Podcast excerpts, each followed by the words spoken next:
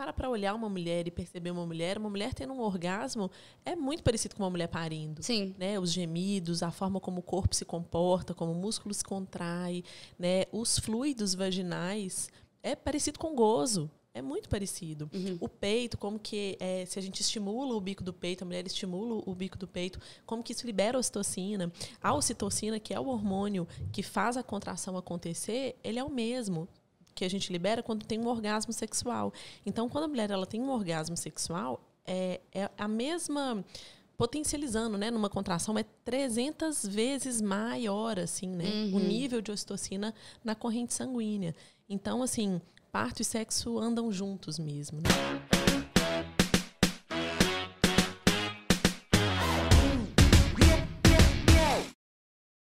Fala, mulherama!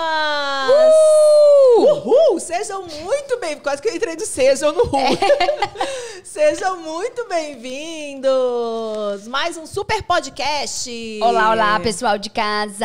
Como é que vocês estão? Espero que todos estejam bem, tá bom? Estamos aqui mais uma vez, lindas, maravilhosas. Lindas, com dois convidados hoje. A gente tá muito chique. Hoje a gente tá chique, tá, gente? Hoje- E a gente tem equipamento pra tudo isso, tá? Já já nós vamos crescer a mesa aí. É, É. babado e confusão, tá bom? E o papo hoje, pra variar, vai ser maravilhoso. Algum dia tem um papo ruim aqui? Claro que não. Você acha que eu vou de- deixar o público perder o tempo assistindo um papo ruim? Minha filha, aqui é só papo bom. Só papo bom. construtivo, construtivo, entendeu? E antes da gente começar a dar aí um spoiler de qual vai ser o nosso papo hoje, eu quero pedir pra vocês ficarem ligadinhos em todas as nossas redes sociais. Então a gente tá no Instagram, estamos no Spotify, estamos no YouTube, estamos no Deezer, tá tudo aí na nossa descrição e principalmente todos os dados dos nossos convidados, tá bom? Que é importantíssimo, principalmente pra quem tem interesse no tema, ir lá Exato. já acompanhar e engajar na galerinha toda. A gente vai deixar sempre a descrição do convidado, os arrobas dos convidados aqui, os sites, os links, tudo, porque a gente começa essa conversa, mas essa conversa é profunda, né? Não, profunda, profunda Ai, demais. É, é- é muito legal. Então, aí tá todas as informações aqui. Vamos apresentar os nossos convidados. Com toda certeza. Hoje a gente está com duas pessoas especiais, mais duas pessoas especiais que eu tenho a honra de, de, de frequentar, estar perto, que eu falo que eu sou muito privilegiada em ter essas pessoas, assim, poder trabalhar com essas pessoas. Hoje a gente está com o Walter e a Natália, que são dois representantes hoje aqui da equipe Bom Parto. Muito bem-vindos! Olá, pessoal! Ei, Muito Nádia e Valtinho. Muito obrigada, gente. A gente fica muito feliz em ter vocês dois aqui. Eu acompanho o trabalho da equipe Bom Parto já há algum tempo. Para mim, eu sou muito suspeita a falar assim. É, é, a equipe Bom Parto. é, vamos dar só, só uma prévia, É, assim, eles uma- vão falar. A equipe Bom Parto é hoje uma equipe de enfermeiros obstetras, que eles vão também explicar o que, que é isso, essa questão da, da- do que é ser o enfermeiro obstetra. E eles acompanham a, a parte gestacional da mulher desde antes do parto, que não acontece. Né? Muita gente, gente às vezes acha assim, ah, o enfermeiro, bom parto, o enfermeiro obstetra é para a hora do parto. E não, né? É, é, mesmo. é o antes, né? Eles acompanham a mulher no antes da, da antes do parto, durante a gestação, no parto e no pós-parto, Não. né? E acompanha mesmo, viu, pessoal? Porque eu vou falar um negócio pra vocês. Vocês, a dificuldade que foi pra bater essa data, que era menino nascendo e a lua virava e nascia menino, e a lua dormia e nascia menino. Então, assim, acompanha o parto literalmente, mas graças a Deus esse papo agora vai sair do forno. sair. E eles fazem uma coisa muito legal, muito deliciosa e muito pouco falada e informada às pessoas, que é a questão do parto domiciliar. Né, que eles vão conversar. Mas, Altinho, fala com a gente um pouquinho, Nath também, a gente vai falar você de um bate-bola aí. O que, que é o enfermeiro obstetra? O enfermeiro obstetra é uma especialidade que você faz depois do curso de enfermagem? Explica pra gente, vamos começar pela base aí. É, o enfermeiro obstetra ele, ele faz a primeira graduação de Sim. enfermagem e aí ele tem depois dois caminhos. Né? Ele pode fazer uma pós-graduação é, em enfermagem obstétrica, que aí tem um período de estudo mais curto, né? que é de pós mesmo, às vezes pós de final de semana, 360 horas. Então é um período mais curto, mas tem uma opção também que é uma residência em enfermagem obstétrica. Aí você, de fato, vai fazer uma imersão mesmo do estudo, da obstetrícia. É, por exemplo, no meu caso, eu fiz no Sofia. Era 60 horas semanais durante dois anos. Nu, puxada Era a carga, hein? Carga mesmo. é puxada. Nossa. E aí você estuda tudo aquilo que está direcionado à saúde da mulher. Legal. Né? E está direcionado também para obstetrícia, para assistência ao parto, para o pré-natal, para o parto domiciliar. né, para os direitos das mulheres. Então, a gente vai estudar todo, toda essa dimensão é, da saúde da mulher na residência obstétrica. Que legal. E, e quanto tempo? Dois anos. Dois anos, uma Dois carga anos, horária 60 horas puxada, hein? semanais. É. Puxado E o outro que você falou era, era O outro é menor, porque quando né? você faz uma pós-graduação, geralmente você tem aulas nos finais de semana. Entendi. Sábado e domingo. né? Então a carga horária é menor. A, mi- a a minha carga horária de deu mais de anos. 3 mil horas de estudo, só de estudo, porque a gente tinha um dia de aula e os outros dias todos era inserido no campo, dentro do hospital, trabalhando, Que maravilhoso. assistindo parto, fazendo pré-natal, acompanhando as mulheres. Vocês dois fizeram esse, esse maior. Não, eu sou especialista. Ah, eu legal. fiz a especialização, o Valtinho fez a residência. Legal. Mas o diferencial todo, assim, é que eu fiz a parte teórica, eh, fiz a parte teórica numa faculdade, que é de, de São Paulo, mas a parte prática eu fiz no Hospital Sofia Feldman, Ah, que era um hospital, escola, residência, mesma onde que o Walter fez Legal. a, a residência, né? De 60 horas durante dois anos. Então acabou que eu fiz quase que uma residência também, né? Maravilhoso. Ou Monamácia é diferente, né? O Sofia Gente. Feldman hoje é uma referência, né? O Hospital Sofia Feldman, ele fica aqui. Não é em Belo Horizonte? É, é em Santa Luzia? Ou é, Em é- Belo Horizonte. É em Belo Horizonte? É. É. Aquela região é em Belo, Belo Horizonte? Horizonte, região do Tupi. É, fica no bairro Tupi ali. É um hospital, assim, referência nacional, com, com é, citações internacionais, assim, de, de atendimento à mulher. Eles têm uma média, dizem, né, de mil partos mês. Eu nem, Acho que até passa um pouquinho disso de vez Às em quando. passa. Socorro, E- menino demais, gente. É menino demais. E é um atendimento SUS, é, é um atendimento é, voltado à mulher mesmo. E é muito legal a gente falar sobre isso também. Que a gente tem aqui em Belo Horizonte, né, essa possibilidade também de ter é, essa. E o, e o Sofia Feldman tem isso como característica, né? Quem acompanha a mulher ali no, no trabalho de parto são os enfermeiros obstetras.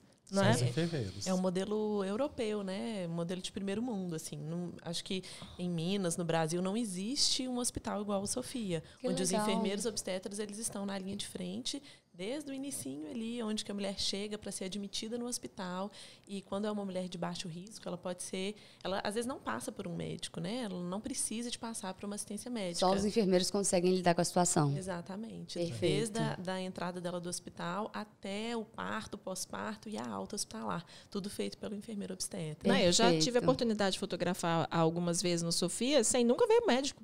Eu, várias vezes são vocês que estavam lá, são as enfermeiras, assim, um parto de risco habitual, assim, né? Eu acho que no Sofia, para ser sério, eu acho que eu nunca vi. Eu acho que eu fiz uma vez um pélvico que o médico entrou, tipo, hum, Deu uma olhadinha. Hum, ficou tudo assim, mas também com os enfermeiros, todo mundo ali, toda uma equipe muito, muito legal, assim. Isso é muito fantástico. É, a equipe Bom Parto surgiu quando? Agora a gente vai falar de um outro lado, que é o, que, que é o, que é o trabalho deles. Hoje eles estão representando aqui, mas vocês hoje são quantos? Nós somos sete. Nós sete. somos dez. Assim, É. Todo mundo mesmo. Todos enfermeiros, né? Todos enfermeiros. Todos enfermeiros somos 10, mas estamos na assistência mesmo sete. né? Nós estamos em sete na assistência ao parto. E aí temos mais duas para o pós-parto e outras duas aí nos bastidores. Legal. Ah, maravilhoso. Super equipe. E aí, como é que funciona? A mãe procura vocês ali em, em que momento? No início, né? Ah, quando ela quiser. na é, mas o ideal, assim, O seguindo ideal a linha de é- pensamento, em descobrir a gestação, então seria já procurar vocês. Sim, tem mulheres que antes de, de gestar, elas já procuram a gente para Ah, legal. fazer, às vezes, para saber como é que é, né? Como é que é o nosso trabalho, como é que é o parto. Para fazer, às vezes, uma consulta de concepção, né? Para se preparar para ficar Ah, grávida. legal. Então, assim, é, é de fato uma assistência integral mesmo à saúde da mulher, né? Desde antes do, do- da gestação, gestação, parto, pós-parto. Legal. É. E as pessoas que procuram vocês, elas já têm essa inclinação para o parto domiciliar?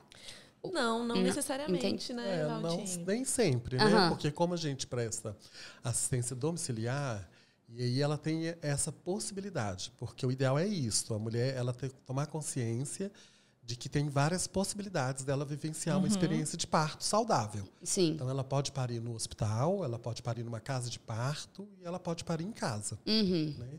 E aí quando a mulher procura a gente, a gente oferece essas possibilidades para ela. Entendi. E aí, mediante o seu desejo, mediante a sua segurança para vivenciar a experiência, ela vai escolher qual é o lugar que ela se sente mais segura para vivenciar a experiência de parto.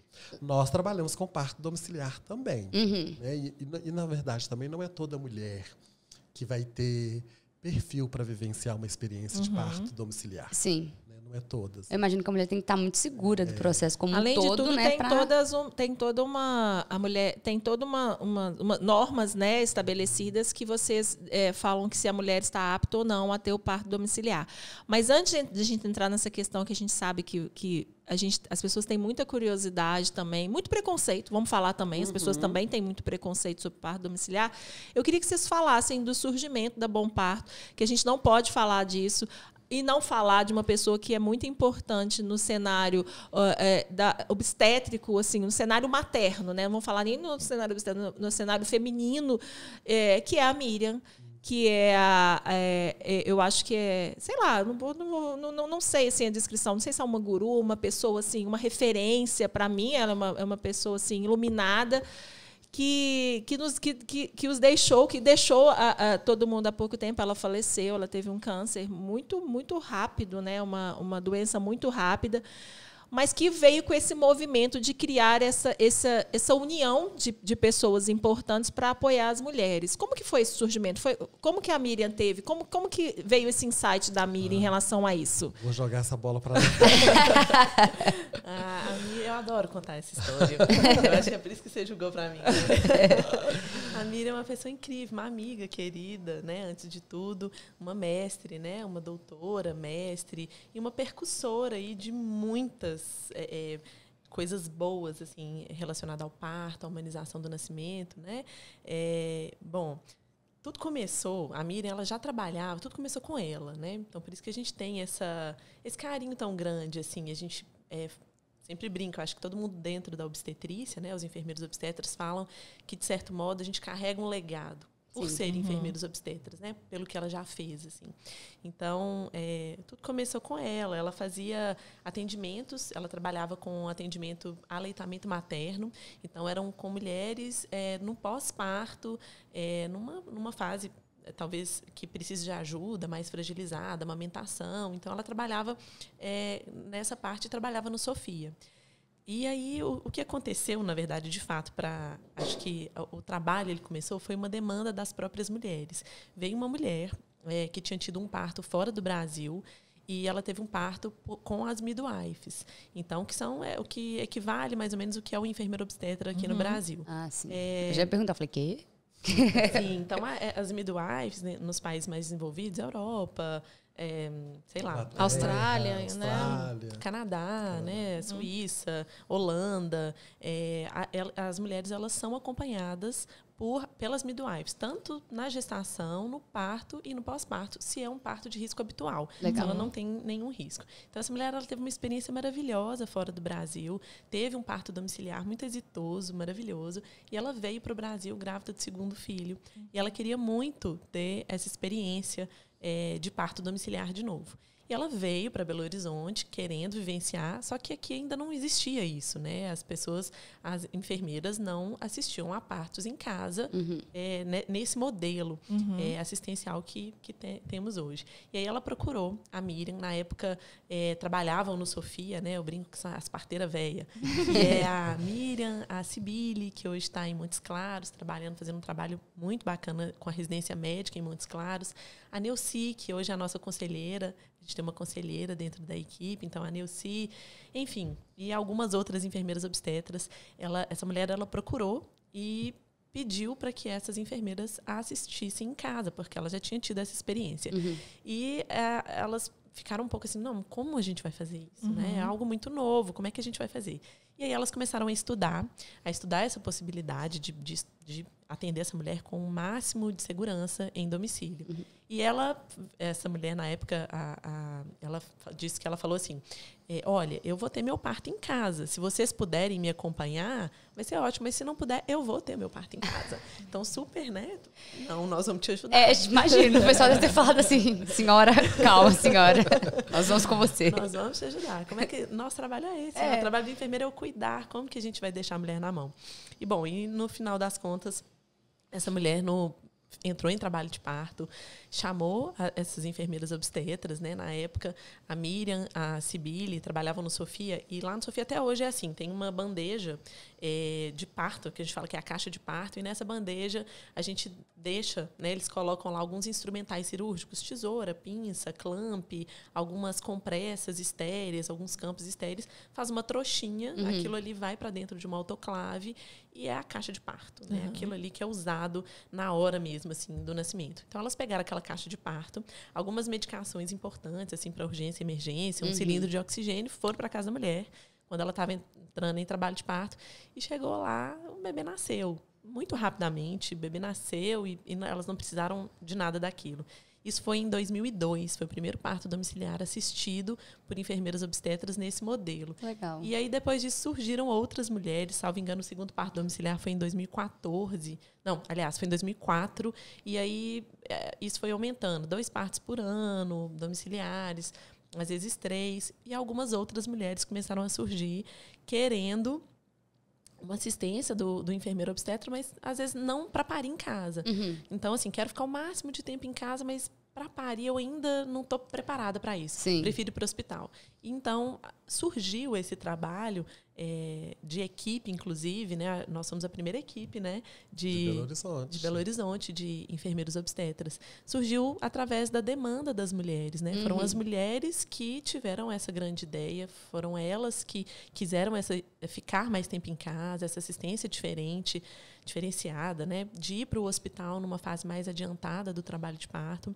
E isso foi crescendo. A gente foi é, expandindo esse trabalho, isso começou a ser conhecido. Imagina, em 2002, 2003, Sim. não tinha WhatsApp, não tinha uhum. Instagram, uhum. né? Ninguém sabia sobre isso. Então era muito no boca a boca. Uhum. As mulheres que chegavam e, e, o parto domiciliar era uma coisa que a gente não divulgava, a gente não falava sobre, é muito tabu assim. Até porque é muito ia vir o povo em cima. São tá, é, não, nós estamos em 2022 e ainda existem esses tabus. Imagina 20 anos não, atrás. Com certeza, né? com Sim. certeza. E aí foi, foi assim que surgiu a equipe. Em 2015, é, nós nos reunimos. Eu já trabalhava com a Miriam um pouquinho antes, assim, é, como doula, né? Eu era doula antes de ser uhum. enfermeira obstetra. Então, eu já assisti alguns partinhos ali com a Miriam, com a Odete, que eram é, uhum. é, essa referência de parto domiciliar dentro de Belo Horizonte. E é, a gente decidiu se reunir em 2015 e montar a equipe Bom Parto, dar esse nome, né? É, surgiu o nome, equipe, equipe Bom Parto, a gente chamou mais alguns outros enfermeiros obstetras e foi em 2015 assim que tudo de fato começou com esse nome, é, vira, viramos uma empresa e que atende a, a, rede particular, né? Que, tá, que atende a rede particular, porque antes é, é, a gente ainda tem aqui o Sofia que é do SUS e tal, mas na rede na rede privada é, é a equipe Bom Parto a referência é, nacional, assim, que eu acho que todo mundo olha, olha o que vocês fazem. Eu já acho o nome lindo. É, eu acho bem legal também. Eu acho, acho super tendencioso. Tipo assim, bom, bom parto, parto, é, tipo, entendeu? bem é. simples, objetivo. É como tem que ser. É, exatamente. Procure a gente e tenha um bom, bom parto. É, então, eu é, achei super... Achei, achei fantástico isso. A, a Miriam faleceu quando? Em 2019. E olha que coisa, ela foi embora no Dia das Crianças. Nossa. Ela que recebeu tantos bebezinhos, né? Ah. Ela deve ter sido recebida também por Não, muitos Foi uma festa, com certeza. E essa felizarda gringa que fez todo esse pontapé inicial Onde que tá essa felizarda, gente? O bebê dela tá com 20 anos. Uai, é, imagina, 2002, ela veio aqui, plantou uma sementinha, a Miriam foi lá, abocanhou a sementinha e pronto, deu no que é. deu. É. Capaz que ela nem imagina que isso aconteceu. É, acho que não. É. Legal. Acho que ela não faz se ideia tivesse, do movimento. Se você estiver assistindo a gente, querida gringa, que vem em Belo Horizonte 2002, já tinha um filho na gringa. Que foi, chamou a Miriam. Chamou a Miriam e tal. Por favor, Apareça. dá um oi pra gente. A gente quer você. A gente também Procura quer conhecer. Bom par parto. Você faz parte da história da equipe Bom Parto, pelo amor de Deus. Muito legal da gente saber isso. É, e aí começou esse trabalho, então, do enfermeiro obstetra da equipe Bom Parto, de, de proporcionar à mulher exatamente isso. Não necessariamente um parto domiciliar. Isso. Ou proporcionar à mulher uma assistência integrada, que eu acho esse nome muito legal também, dessa assistência integrada ao parto. Sim. De, de fornecer informações para as mulheres quem teve aqui com a gente também que conversou, que se você não assistiu, vá lá, a gente vai deixar o link aqui do programa dela, foi a Lena Bezerra, Ótimo, a doula, que eu tenho que certeza que acompanha vocês em muito É, parto. e eu queria fazer um plus, inclusive. Pode terminar. Pode terminar, vai. E a Lena, no dia do, do podcast dela, ela falou, inclusive, sobre parto domiciliar, e ela tem essa estatística, algo que ela defende muito em relação a isso. E ela falou muito das- da, da questão da, da, da história, né? Que ao longo da história ele veio tirando da mulher ah, o poder né, e a credibilidade na força que ela tem em parir. Né? E eu acho que o trabalho de vocês também é, é mostrar para a mulher ó, o potencial e a força e, na verdade, cientificamente, com, é, provar para ela que o corpo dela é capaz de fazer aquilo. né? isso mesmo. Eu acho que é um trabalho também que vem disso, assim, sabe? Do trabalho de vocês, além, além de acompanhar, além de fazer tudo, é mostrar para a mulher e certificar ela por estudos, por, por não sei quantas mil horas, sabe, de, de uma residente, falar assim: olha, seu corpo é capaz de fazer, Sim, né? sim. Nós estamos aqui para te, te mostrar e te provar que sim, né? É, falou da Lena aí, aí só pra tirar essa dúvida. A Lena é doula, vocês, no caso, são enfermeiros obstétricos. A, a, a Lena traz aquele suporte né, emocional, e tudo Isso. mais. Vocês, como enfermeiro obstétricos, é quem tem a autonomia de estar realizando ali o, o, o- parto, né? Que, que fala Na na, verdade, hora a gente ali. não vai realizar, a gente vai assistir. Sim. O enfermeiro ele tem um papel técnico na assistência. né? Então ele vai monitorizar a mãe, vai monitorizar o bebê, vai assistir o parto. Se tiver uma laceração, ele vai fazer a sutura. É isso, legal. ele, é- isso. ele tem capacitação de identificar, por exemplo, alguma alteração e aí acionar a pessoa do médico, Uhum. que aí, aí ele entra em ação para resolver. Não, né? legal. Era Então, mais pra ficar claro pro pessoal aí de casa, ainda mais que citou a Lena, dessa diferença, já que Sim, todos sim. acompanham ele naquele momento do parto. Qual que seria o diferente, né? O papel da doula e do enfermeiro obstétrico, que inclusive, pessoal, eles fazem parte da mesma equipe ali quando a mulher tá passando por esse processo. É, é, eu que eu falo que quando a mulher escolhe, é, e a gente já falou isso no podcast da Lena, inclusive, é uma equipe multidisciplinar mesmo, cada um com seu papel. A doula desempenha o papel emocional, de. de a, a Natália é, é doula, né? É, ela Ninguém deixa de ser. tinha- Natália também é doula. É, é, desempenha, mas ela não desempenha nada técnico, assim como nenhuma outra pessoa. A parte técnica vem só da- dos enfermeiros. Então, a ausculta do bebê, né? A- o- os cuidados com a mãe, de pressão, enfim, tudo. E isso vem do antes do parto, né? É, quando a mulher, isso, isso que a Ana falou, quando a mulher, ela, antes de engravidar, ou, ou estou grávida, quero contratar uma equipe porque eu quero entender. Aí vocês fazem uma reunião, explicam para ela as possibilidades, como o Walter falou brilhantemente, do que ela é capaz. E é engraçado a gente falar isso. Pra- Será que a gente tem que falar para uma pessoa uma coisa que talvez seria tão óbvia, né? E que não é, porque não está enraizado na nossa sociedade isso, Mas né? é, é porque é cultural, né, Sim. gente? É isso. É, no Brasil é cultural que a mulher não vai dar conta de parir, ou senão que ela vai ter uma experiência de parto sofrida. Sim. Né? Vai ser muito Inclusive, doído. tem uma. é tá maravilhoso. Voltou agora o sentido do, do nascer. Que é Isso. uma exposição incrível. É, onde, é uma tenda, né? Uma exposição itinerante. Então, é uma tenda onde você entra é, na tenda e tem uma, uma. Como se fosse um espelho. E aí eles projetam um bebê na sua barriga. Ah, e legal. logo quando você entra, a primeira a- o primeiro lugar onde você entra assim dentro dessa exposição é numa farmácia. E nessa farmácia vem um profissional e ele vai te oferecer tudo, né? Uhum. Olha, você não está preparada para amamentar, então toma essa pomadinha. Não, mas o seu leite não vai ser muito bom para o seu bebê, então toma esse leite, essa fórmula, sabe? É, eu, a sociedade ela é, coloca em xeque sempre a mulher, que a mulher ela não é capaz, ela Sim. não vai ser capaz de gestar o bebê de uma forma é, natural, ela precisa de um médico ali, de alguém para ficar, né, monitorando muito, porque às vezes a gente vê muito, muitos exames desnecessários que não são de fato necessários na gestação, então parece que é um cheque mesmo, sabe? Assim, parece que é, a todo momento a mulher precisa de algo a mais. E é como o Valtinho falou, isso é estrutural, isso está na, na estrutura de, de que foi é, é, criado, né? Sim, assim, sim. Que a gente foi criado, que a gente foi desenvolvido. Então, o nosso trabalho, inclusive, ele, ele é sobre um- um- três pilares, né? A gente trabalha sobre três pilares, que são os três pilares da humanização. O primeiro é o acolhimento. Então, quando uma mulher ela chega até a equipe, a primeira coisa que a gente quer saber é da história dessa mulher, Sim. de onde ela veio, o que, que ela já escutou sobre parto, é, quais são os medos, o, que ela anseia, o que ela carrega de bagagem, para aí a gente entender. É, vim com o, o, segundo pilar, que é o cuidado. Cuidado baseado em evidência científica, que aí vem o que é o que a gente faz.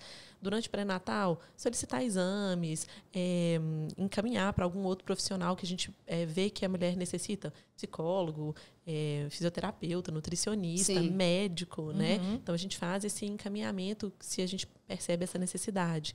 É, e o, o, o terceiro pilar, que eu acho que é o mais importante de todos, é o empoderamento, Sim. que é isso, dar à mulher o máximo de informação possível. Porque quando a gente tem informação, se abre um leque de possibilidades na, na, nossa frente. E só com a informação que a gente consegue ter escolha. Perfeito. Né? Só através da informação que as mulheres conseguem ter escolha. E a gente vive ainda numa sociedade onde ela é medicalocêntrica, ela é, institucionalizam as mulheres, os bebês, né? A tendência é essa, é institucionalizar, é o paternalismo médico, né? É alguém ali, é muito mais fácil você ter alguém para escolher por você Sim. do que você escolher o local, como, onde, fazer um plano de parto, falando o que, que você deseja, entender o processo, né? Então, eu acho que o nosso trabalho vem muito disso, assim, né? De, muito de dar de resgate, as rédeas. De, é. né? de trazer para a mulher a consciência de que primeiro que ela é dona do próprio corpo, né? É. Então as decisões é, têm que ser dela.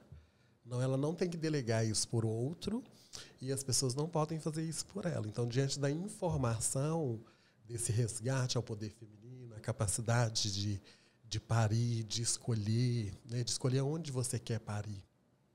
Né, porque a mulher é capaz disso. Uhum. E isso foi tirado com o tempo. Sim. Foi mostrado assim, você não tem capacidade. Então, por isso que deixou de se ter partos domiciliares, uhum. porque desde que o mundo é mundo, nascem pessoas, nascem Exato. crianças. E antes as crianças nasciam em casa. Se a gente olhar para a história, uhum. nossa, se olhar lá para a história da minha avó, provavelmente deve ter nascido em casa. Por que, que agora os partos todos têm que acontecer dentro de uma instituição? Sim. É porque também se tira o poder da mulher neste processo. E aí a gente começa a medicalizar algo que é fisiológico. Na grande maioria das vezes, as mulheres elas vão conseguir vivenciar experiências de partos positivas, saudáveis, naturais. O que elas precisam, na verdade, é de segurança, é de informação, é de tranquilidade e de tomar consciência, primeiramente, que a experiência pertence a elas. Perfeito. É, é, na verdade, essa experiência é uma experiência extremamente feminina. Sim, com né? certeza. Né? os homens, eu, por exemplo, que estão meio que intrometidos nesse, nesse universo aí, entrando nesse universo.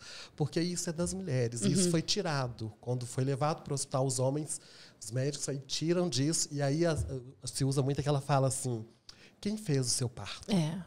Na verdade, ninguém faz o parto de ninguém. Quem Perfeito. faz o parto é a mulher. Perfeito. Perfeito, nunca tinha parado para pensar dessa forma. E muito importante termos homens, né, nesse universo, é, porque eu é... acho que é uma conscientização aí, é. tipo assim, né, tipo, para os outros homens que estão de fora, que não entendem nada do assunto, na hora de vir falar blufa, quando vê que tem um homem envolvido nesse ecossistema que é. é da mulher, né, traz um respeito maior, tipo assim, deles respeitarem e tentarem entender compreender desse universo. Eu acho muito interessante. É, quando você falou assim que veio essa parte médica de homens também, se a gente for ver os primeiros, a, a mulher foi entrar na faculdade de medicina muito tempo depois. Então o homem ele se sentiu também, os médicos, né, no direito de, de, de dominar o corpo da mulher, né, de falar para ela o que ela era capaz ou não.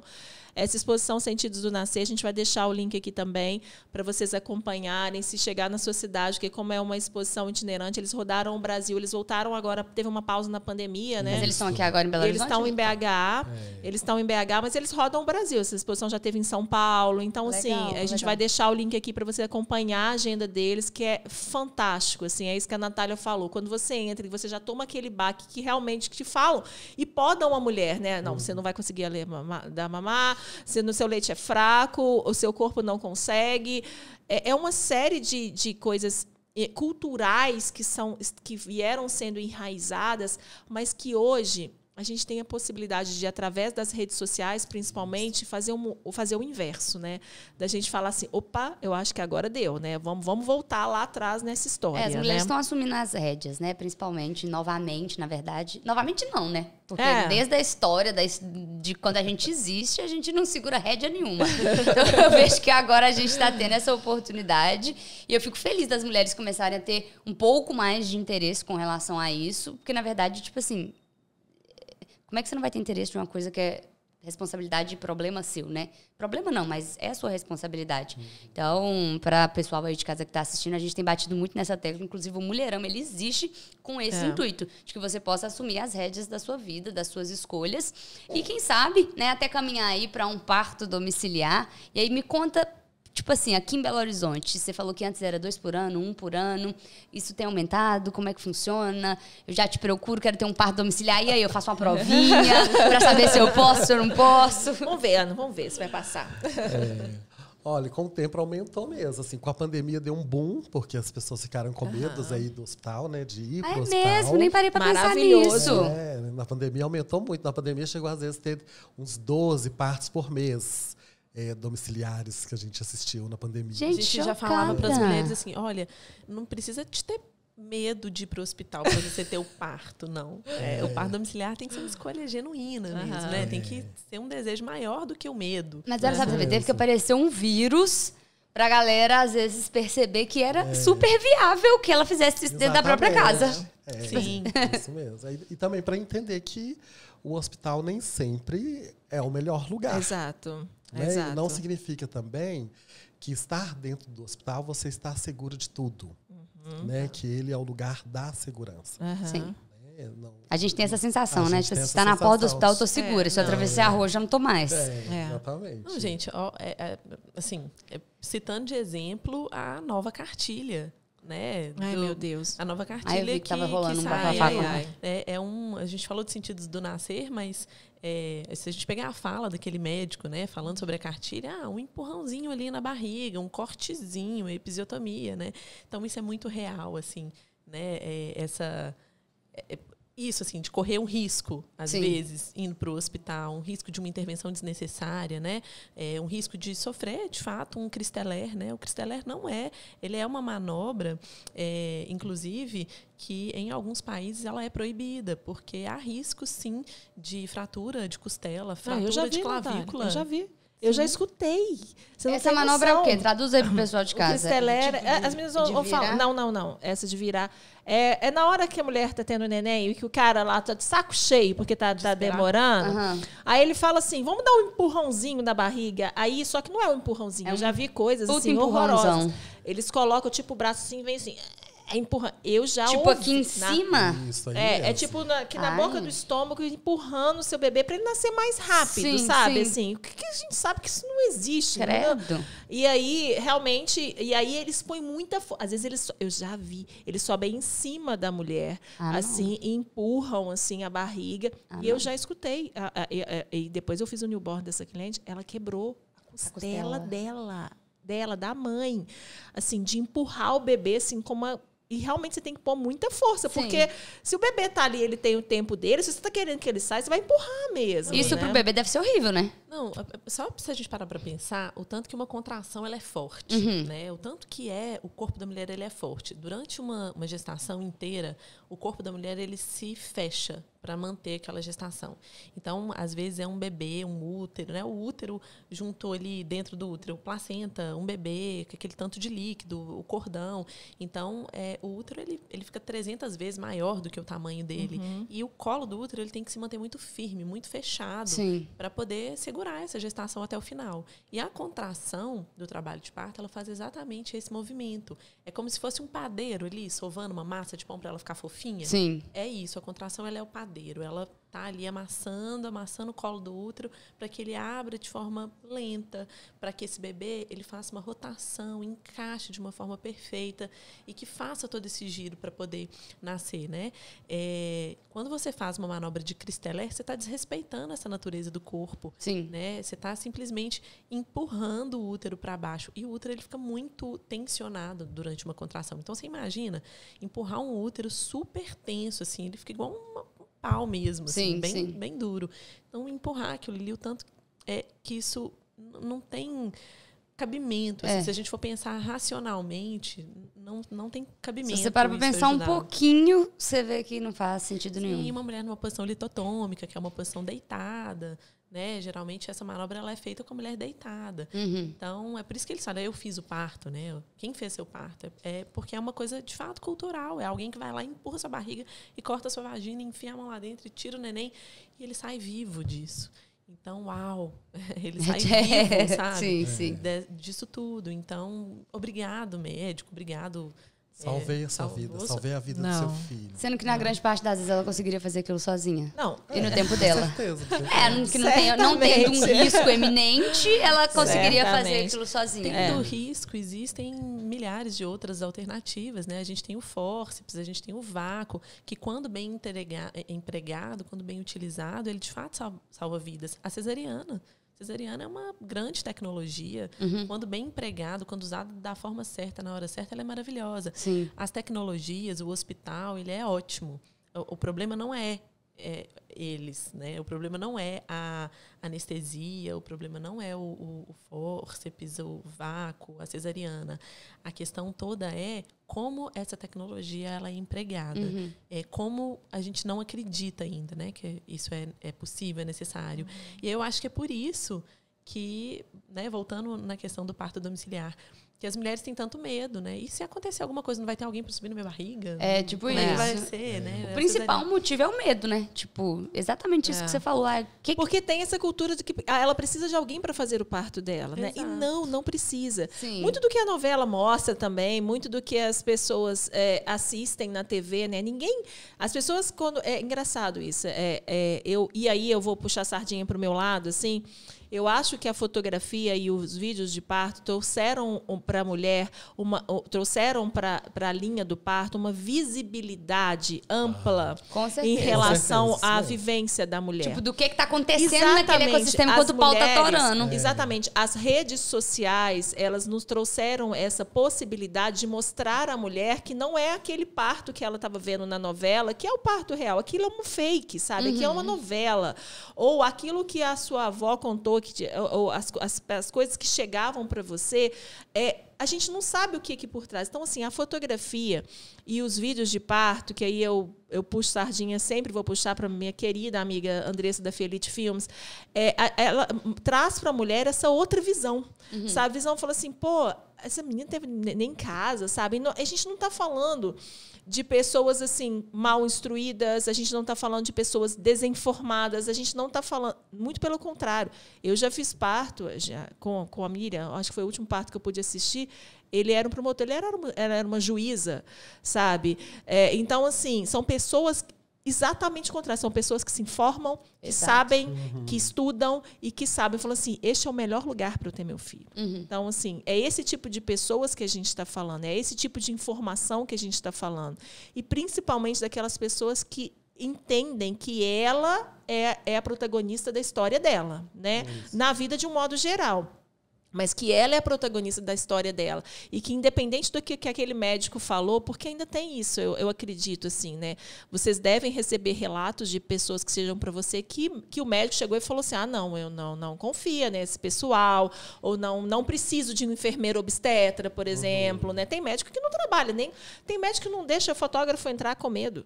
Eu acabei de fazer, tem duas semanas, um parto que o médico me deixou na porta e falou: depois que tiver nascendo, eu te chamo. Isso era medo, porque eu sabia que eu estava escutando, sabe? As coisas. A gente já, já é isso que eu percebe. ia te tu- é o perguntar, tipo assim, medo. porque você tá lá filmando, registrando. Se você fizer Ah, alguma, se ele ah. fizer alguma coisa. É, é o medo. Então, assim, a gente, eu já falo assim, eu já falo com a minha cliente, ah, meu médico não gosta de foto. Eu falo, não, ele tem medo de foto. Eu não falo nem que ele não gosta de foto, não, ele tem medo de foto. E qualquer sabe? reação. É, e aí eu falo, eu, não, não, na verdade não é ele que não quer trabalhar comigo, sou eu que não quero fotografar para ele, porque eu não vou mesmo, sabe? Eu, não, eu, não- eu, eu, eu realmente, se a mulher estudou tal, ela ainda, ela ainda se submete, infelizmente. Ai, gente, eu É. trocava de médico se falasse que o Sim, médico não pode entrar pra tirar exatamente. foto. E aí eu Não falo pode- com a fotógrafa, ela fala, ele tem medo, na verdade, é de mim. Eu ia falar, querido, eu vou ter que mudar de doutor, porque não, como assim? Tudo bem. Aí, Quem não deve, não teme. E aí o médico fala assim: "N- não, não trabalho com enfermeiro obstetra. Quem, aí a mulher já deveria voltar dez passos para trás, Deveria, né? com certeza. Aí ela deve falar assim, poxa, uma pessoa, que, um profissional que não quer outro profissional, alguma coisa tá errada, né? Assim, literalmente. Eu fico encantada e vou falar milhões de vezes assim, em todos os podcasts que a gente tiver a oportunidade de falar isso. Eu sei o quanto esse pessoal estuda. Eu sei o trabalho magnífico e a diferença do trabalho deles na vida das mulheres, sabe? É por isso que esse podcast é importante a gente estar falando aqui, porque essa informação precisa chegar para o maior número de mulheres possíveis. Sim, sim. Sabe? É isso que a gente tem que entender. As mulheres precisam se informar. É como eu, a Lena falou uma coisa assim: olha, se eu, eu falei, eu busquei, eu, eu informei e tudo. Se depois ela fizer uma outra escolha da vida dela, e que ela falou que é tipo assim, 0,5% vai fazer essa escolha, tudo bem, mas ela, pelo menos, ela recebeu essa informação. Exato, sim. Então, vocês têm, assim, é, a- brilhantemente essa função e esse papel também aqui que a gente está tendo agora de informar. Aí as mulheres vão fazer as escolhas dela. Mas ela precisa saber que ela pode. Quando eu tava na faculdade de enfermagem, eu. ah, peraí, Ana. Ah, Antes de você falar da faculdade de Lá enfermagem... vem, gente, lá vem. Só porque eu comi pra caramba Ana, hoje. você não tá entendendo, eu não almocei, Ana. Olha, não eu, errei. Não eu me sabia. avisaram, gente. Não avisaram pro Walter Nossa, também. gente, ah, eu olha. vou falar um negócio pra vocês, viu, gente? Hoje foi sacanagem aqui comigo.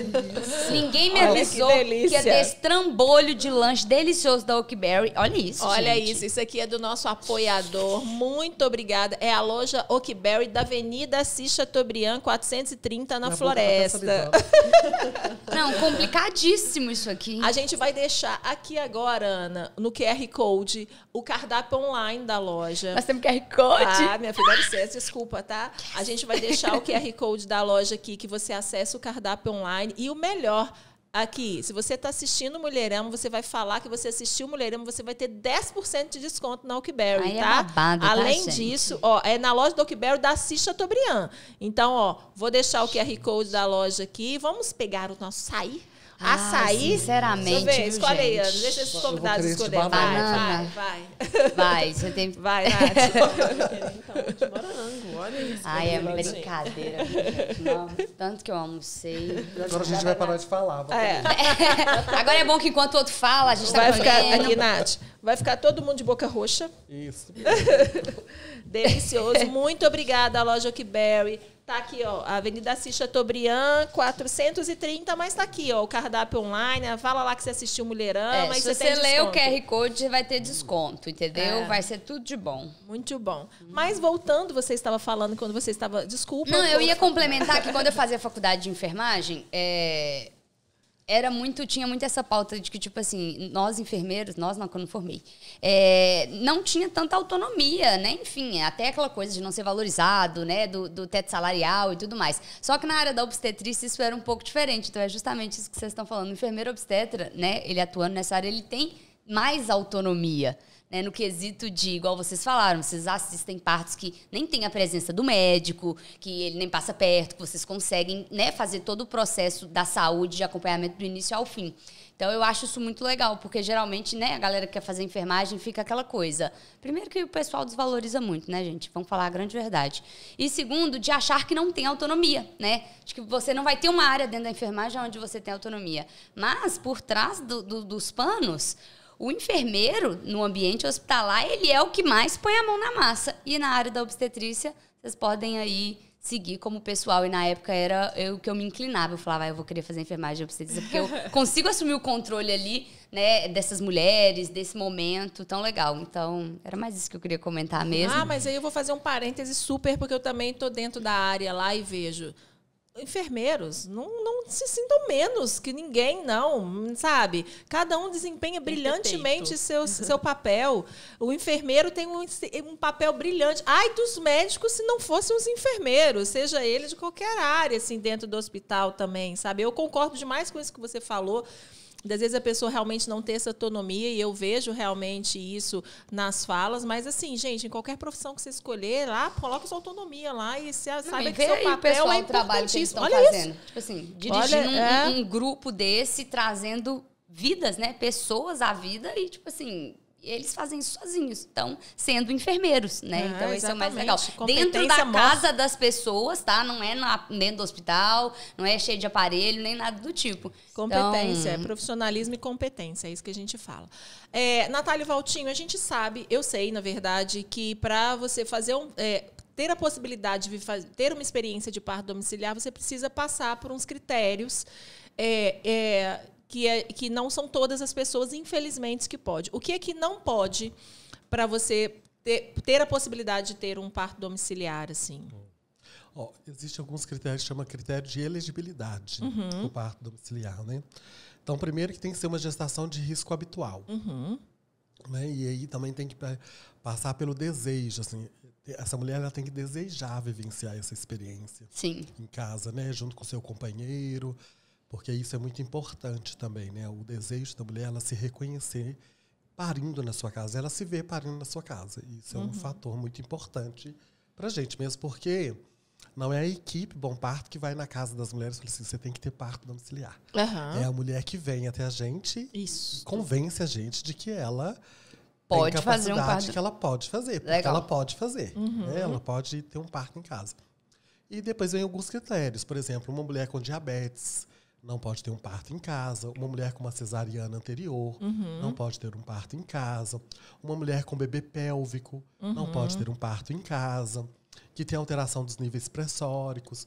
Não pode ter um parto em casa. Então, a gestação ela tem que ser uma gestação de risco habitual para essa vivência de parto domiciliar. E no decorrer da gestação isso pode ir mudando, né? Exatamente. Vai- Por isso que tem o critério de elegibilidade, porque a gente vai avaliando isso no do pré-natal. Então, por isso que é importante também, é, porque as pessoas pensam também assim, é, quando a mulher fica grávida, quem que é a primeira pessoa que ela procura?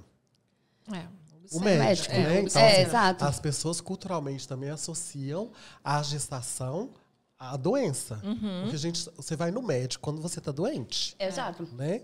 Então, assim, por isso também que a gente preza muito pelo pré-natal. E aí as mulheres, elas também têm que saber que o enfermeiro e também o enfermeiro obstétrico, ele tem respaldo legal e ele tem competência para acompanhar um pré-natal de risco habitual. Ah, legal. Né? Então, assim, quando a mulher nos procura, automaticamente ela vai ter que fazer o pré-natal com a equipe.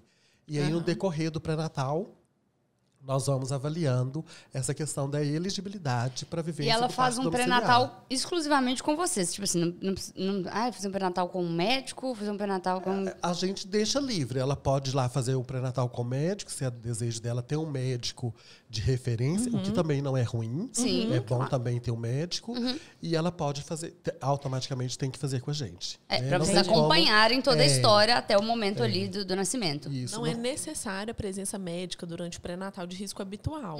Mas se ela já tiver um vínculo, se ela tiver um médico, é interessante, até porque se precisar de uma transferência durante o período do trabalho de parto, é, né? Porque esse critério de elegibilidade, igual o Walter falou, é durante todo o momento do pré-natal, mas também durante o trabalho de parto. Então, quando essa mulher está em trabalho de parto, que a gente vai para a casa dela, a todo momento, vão sempre dois enfermeiros obstetras, né? O cuidado é sempre de dois profissionais para um paciente, para que a gente não deixe passar nada, né? Então essa mulher ela vai ser avaliada a todo momento que a gente tiver, a gente vai estar observando ela, o marido, né? Ou a, ou a, ou a companheira, quem tiver, né? Quem ela escolher para estar ali tem o parto domiciliar. Nós que estamos inseridos dentro da casa daquela mulher. Nós estamos inseridos dentro de um contexto que é deles. E não ao contrário, não eles dentro de um contexto hospitalar, onde tem protocolo. Então, o protocolo é deles. Perfeito. Né? É, não tem partograma, né, que é um instrumento que a gente utiliza dentro das instituições para traçar um tempo ali é, de trabalho de parto ou intervenções, né? Quando são necessárias as intervenções? Não tem. Parto domiciliar é um parto 100% natural. Não tem nenhuma intervenção. É, respeitar mesmo a natureza, a fisiologia do, do corpo da mulher. Então, é, primeiro, a- essa mulher, essa família tem que entender isso e se sentir seguro para vivenciar é, é, essa experiência de um parto mais natural possível, dentro de casa. A gente tem materiais, né? A gente leva um arsenal de materiais para casa dessa mulher, caso é, aconteça alguma intercorrência durante o, o trabalho de parto. Então, toda a assistência que é dada no hospital, a primeira assistência, tanto para a mulher quanto para o bebê, a gente consegue fazer, a gente é treinado, é habilitado para fazer essa primeira é, atendimento de urgência em domicílio. É, mas é muito difícil acontecer uma urgência em domicílio porque a gente consegue prever é, antecipadamente os riscos, né? Sim. Então, a, a grande maioria dos riscos, eles são evitáveis. Uhum. Então, a gente consegue prever isso e ir para a maternidade antes que aconteça algo durante o trabalho de parto ou no pós-parto. Entendi. Então, é meio que um, um, caminho ali que vocês vão seguindo, que se identificou, o plano B já está mais do que feito, né? Sim. Que... Parto domiciliar planejado é planejar o parto em domicílio. Sim. Mas também toda uma estrutura ao entorno disso. Então, tem que ter um hospital de referência em torno de 20 a 30 minutos aí da casa da gestante. Legal. É, é interessante ter um médico de referência, né? É, porque a gente sabe, e já aconteceu, né, Valtinho, da gente precisar de ir para uma maternidade e ser super mal recebidos na, na maternidade é, pelos profissionais, né? Então, a gente vai buscando acolhimento e chega lá vocês são loucos, tava tentando parto domiciliar, tá querendo morrer mesmo, sabe? Uhum. De escutar isso, assim. Uhum. E, e, eu precisar de falar, olha, tudo bem, você pode falar o que você pensa, mas agora eu preciso da, do seu acolhimento, do seu cuidado. Sim. Então, é, é, é, é, complicado, assim, lidar com a transferência do parto domiciliar. Apesar da gente ter uma taxa de transferência super boa, assim, é uma taxa irrisória. Uhum. É, é de 35%. Sim. Sendo que 35, sendo 30% são mulheres, que é o primeiro filho. Uhum. Então, às vezes, elas vão para o hospital não por um porque foge do critério de elegibilidade, mas porque às vezes elas desejam uma analgesia, um trabalho de parto mais longo, deseja analgesia e vai para o hospital para tomar anestesia. Entendi. Então já rolou de tipo assim, tá correndo lá o domiciliar como planejado, e aí no meio lá do processo mudou de ideia ou mud... entendi. Mas isso é respeitar. Isso, né? com, isso é certeza, com certeza, Exatamente. Sabe, ela sabe, se informou, ela, ela esteve, ela viveu, ela teve a vivência que ela queria, mas em um determinado momento ela optou em tomar. Ela falou assim: olha, eu cheguei no meu limite, agora eu quero minha analgesia. Isso eu respeito. E isso é dos profissionais também entenderem e falou: não, sem problema. Inclusive, eu sabe, acho que isso é o que bem. passa segurança, né? Porque Exato. você, no princípio, quando você fala que a mulher ela pode ter plano A, B, C e D, isso né, dá um, um é. uma tranquilizada ali e segurança de que se aquilo não der certo, ela tem ainda outras opções. Exato, não, não é exato. que nem, nem é que não vai dar certo, mas é igual você falou.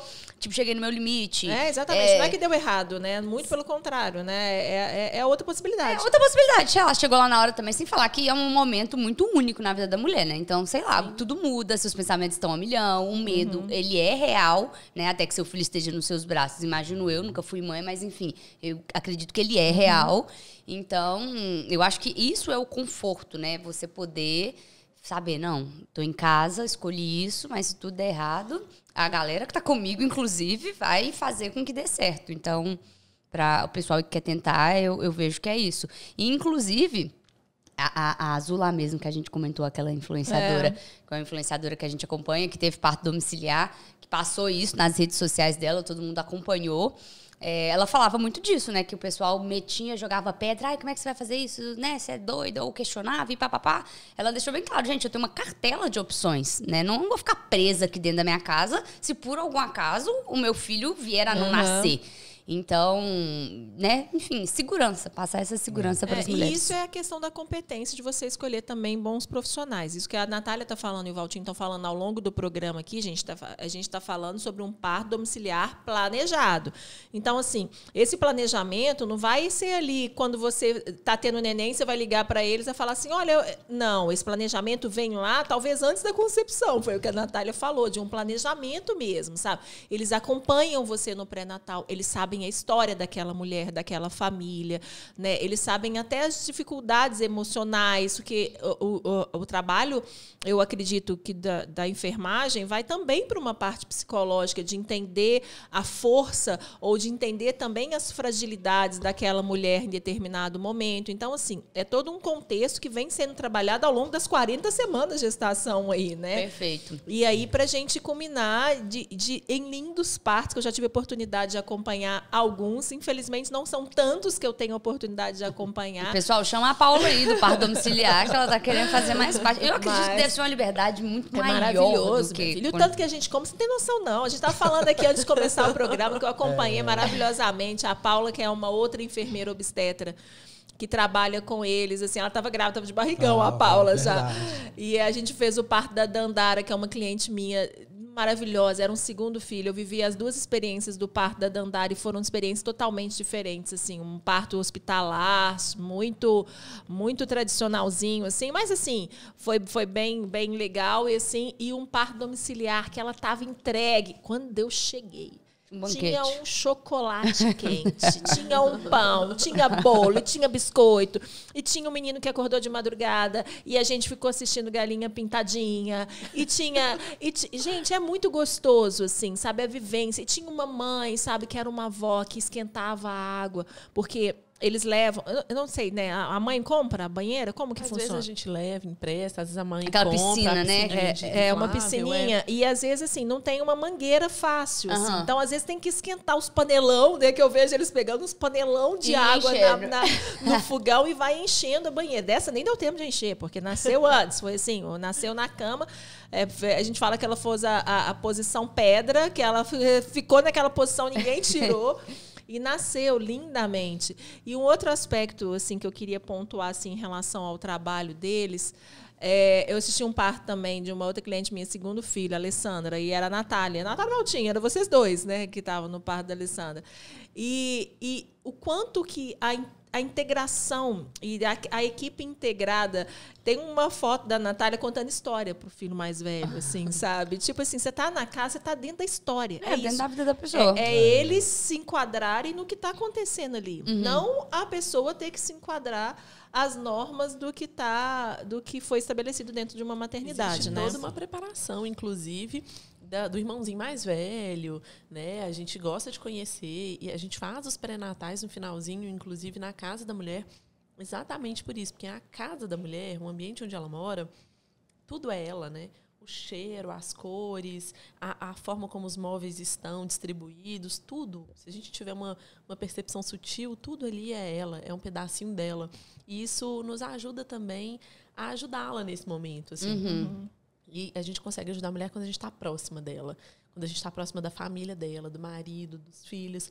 Então eu vejo que faz sim uma grande diferença é, a gente estar mesmo, sabe? Ter essa qualidade de presença, assim. A gente consegue captar muito mais, consegue com que essa mulher ela fique muito mais à vontade, né? E a gente ama a parto domiciliar mas as mulheres amam mais ainda, porque é isso, né? Você tá ali parindo e você vai na sua cozinha e abre sua geladeira, sentindo uma contração e come o que você quiser, né? É muito gostoso E essa coisa dos isso. irmãozinhos, né? Tipo assim, dessa experiência deles estarem ali, eles assistem junto, né? Tipo assim, não tem como ser... Sim, parto é ah, normal, é. né? É. E a grande questão também é que no parto domiciliar, é, você não tem que mexer na rotina da casa. Hum, maravilhoso. Né? Então, assim, da hora da criança ir para escola se ela vai para a escola, leva a criança para a escola. Uhum. Né? Se ela está chegando, o irmão está nascendo. Recentemente nós assistimos um parto em que a mulher estava parindo no quarto e a, e a irmã mais velha estava dormindo na cama. Ah, é maravilhoso. E aí ela acorda e vê o irmão que tinha acabado de nascer do lado dela. Então, assim, isso traz também que o parto. Não, ele pode ser um evento familiar. Com certeza. Ele né? deveria então, ser sempre, né, um com evento certeza. familiar. Não tem que ser, não tem que haver sempre essa separação uhum. né, da mãe que deixa o filho em casa, uhum. que vai para o hospital, Exato. tem o filho que depois volta com uma criança uhum. no colo, não. Não necessariamente tem que ser sempre assim. Sim, sim. Né? E, e, trazer esse aconchego mesmo. E vocês né? ficam quanto tempo ali com essa mulher, tipo assim, né? Teve, teve é isso, teve bebezinho então, assim, e aí? Quando ela entra em trabalho de parto, ela chama a equipe, a equipe vai, a gente fica até o nascimento do bebê. A Natália já apontou que são dois enfermeiros obstetras que vão acompanhar. Uhum. Depois que o bebê nasce, a gente ainda permanece na casa dessa mulher em torno de umas quatro horas. Entendi. Depois de nascer. Então, assim, a gente só vai embora depois que o casal estão seguros, que eles estão tranquilos, que o bebê amamentou, que essa uhum. mulher levantou, teve a oportunidade na cozinha dela tomar um café ou almoçar, que ela está bem, um saudável, tomou um banho oh. no banheiro dela. E aí a gente vê que está tudo organizado, que essa família está lá em harmonia com a chegada do novo ser. E aí a gente vai embora para casa, mas a gente permanece à disposição. Né? Online né? ali. Se surge pra... alguma dúvida, se surge uma insegurança, se necessita de uma avaliação, que geralmente a gente faz uma nova avaliação com 24 horas de vida. Sim. Se necessita uma avaliação antes, a gente retorna na casa da Entendi. família. Então, no outro dia, vocês já vão estar lá de novo. De novo, exatamente. Entendi, na casa da A pessoa. gente sempre fica de prontidão, né? Então, Sim. é, deu quatro horas ali, a gente às vezes nem dá quatro, dá umas três horas, a gente já vê que a mulher já tá afim de descansar, dormir, Uhum. já tá aconchegada, já tomou o banhozinho dela, já comeu, ela já tá ali é, no ninhozinho, já pronta para descansar, né? Do trabalho, de parto. E aí a gente vai arrumando nossas coisinhas e vamos indo devagarzinho. Aham. Mas a gente fica essas 24 horas também ali do lado do telefone, 100% disponível, porque se essa mulher demandar por qualquer coisa, a gente retorna na casa dela. E aí é isso que o Valtinho falou, com 24 horas, eh, vão duas, tem outras duas enfermeiras obstetras que são só para o pós-parto e para aleitamento, para cuidados eh, com o bebê. Então elas vão nesse pós-parto aí que é, que é uma o- é um outro parto, né? A gente às vezes fala muito de parto, preparação para o parto, mas o pós-parto também é um- uma outra dinâmica. Então a gente tem eh, essas duas outras enfermeiras que cuidam disso. Uma delas vai até a casa dessa mulher e faz todos os testes, toda a avaliação que é feita, por exemplo, no bebê, no hospital, a gente faz em casa. Então, teste do coraçãozinho, teste do olhinho, linguinha, avaliar a cor do bebê, a pega, sucção, né? Avalia essa mulher de novo, como é que tá o útero, se teve laceração, os pontinhos, né? Se recebeu pontos, como é que estão esses pontinhos. Então, faz toda essa avaliação de novo. É, a gente também é responsável é, por dar um documento que chama Declaração de Nascido Vivo Sim. Aham. para o pai ir lá registrar o bebê, então dá todas as orientações. E depois disso ainda a gente retorna na casa da mulher numa segunda consulta de pré-natal, de, de- aliás, de Pós-parto. pós-parto, é, aí na- nessa primeira semana de vida. Resumindo, aquele tempo todo que o pessoal fica no hospital lá, esperando alguém bater na porta para fazer alguma coisa, ela tá no aconchego da casa dela, tranquila, E sossegada. é legal você ter falado paz. isso, que é, esse é um documento que é, a maternidade entrega e que eu, às vezes, estava em parto domiciliar e a cliente fala, mas como é que vai entregar o DNV?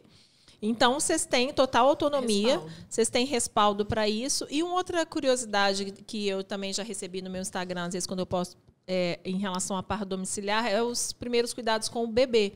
Que vocês também têm essa, essa competência técnica de também dar auxílio para o bebê também. Sim, Se a gente é habilitado para isso. Se, inclusive, surgir uma urgência, né, com o bebê, é, uma reanimação neonatal, a gente também é habilitado para que para dar esse primeiro atendimento em domicílio. Agora, falando do- dos, dos cuidados, é, deu tudo certo, tá tudo redondinho, tá tudo ok. Toda a avaliação que é feita do bebê, que é o primeiro exame, né? É, ausculta cardíaca, pulmonar, toda a avaliação que a gente faz do fiozinho de cabelo, se tiver até a unhazinha do pé, tudo isso a gente faz após o nascimento ali do bebê. Nós somos habilitados para isso. Então, a Né, gente eu- é, faz e, e, às vezes, é, transfere, se precisar. Se a gente é, vê que o bebê ele está precisando de um cuidado um pouquinho mais intensivo, né? Que precisa de um olhar mais cuidadoso, de uma observação mais cuidadosa, a gente também pode transferir o bebê para um, uma maternidade. Perfeito. E que é muito legal. A parte da Alessandra também foi assim, assim, que a Natália tava assim, que às vezes o bebê nasce mais emocionadinho também. Não é um desespero. É uma competência, sabe assim? Eu lembro direitinho bebê que a Natália saiu. É, que às vezes o bebê nasce um pouquinho mais mole, assim, Ah, que a gente fala entendi. emocionado, assim, que às vezes o bebê nasce um pouquinho mais mole. Ô, Gente, peraí. Não, pausa. Você falou que o bebê nasce mais emocionadinho que É, eu. porque é emocionado, quando a gente fala o bebê nasce emocionado, que às vezes Talvez nasce que o ele bebê. vai causar mais emoção, né, gente? Né? Então, na verdade, ele nasce com pouca emoção, né? Não, emoção da gente, né? Ah, entendi. E aí eu lembro direitinho da Natália sair, assim, a Natália esperar o tempo do bebê também. O bebê vai entender que ele nasceu assim, e aí fazer. E eu lembro que o Valtinho tava esfregando as costinhas dele. Natália saiu, chegou ali perto, ela, eu acho que chegou até a abrir o, o, a- o ambu. ambu, abriu. Mas que aí o Valtinho. E eles se conver- conversam por olhares. Ah, mas tá? tem que Falar ser. Mas tem que Aqui, ser, porque a mãe tá às ali vezes, olhando tudo. Se eles não souberem pôr lá, minha não filha. emite uma palavra entre Eles só tá? olham um pro outro. Aí eu acho que o Valtinho olhou pra Natália, né? Natália deixou o ambu e voltou. O bebê já tava rosa e tava tudo bem, sabe? Assim, é dar um tempo, é entender a fisiologia, fi- assim, exatamente dos processos que precisam ser vividos tanto pela mãe e depois que nasce pelo bebê também, né? Uhum. Isso é muito legal, é muito legal mesmo.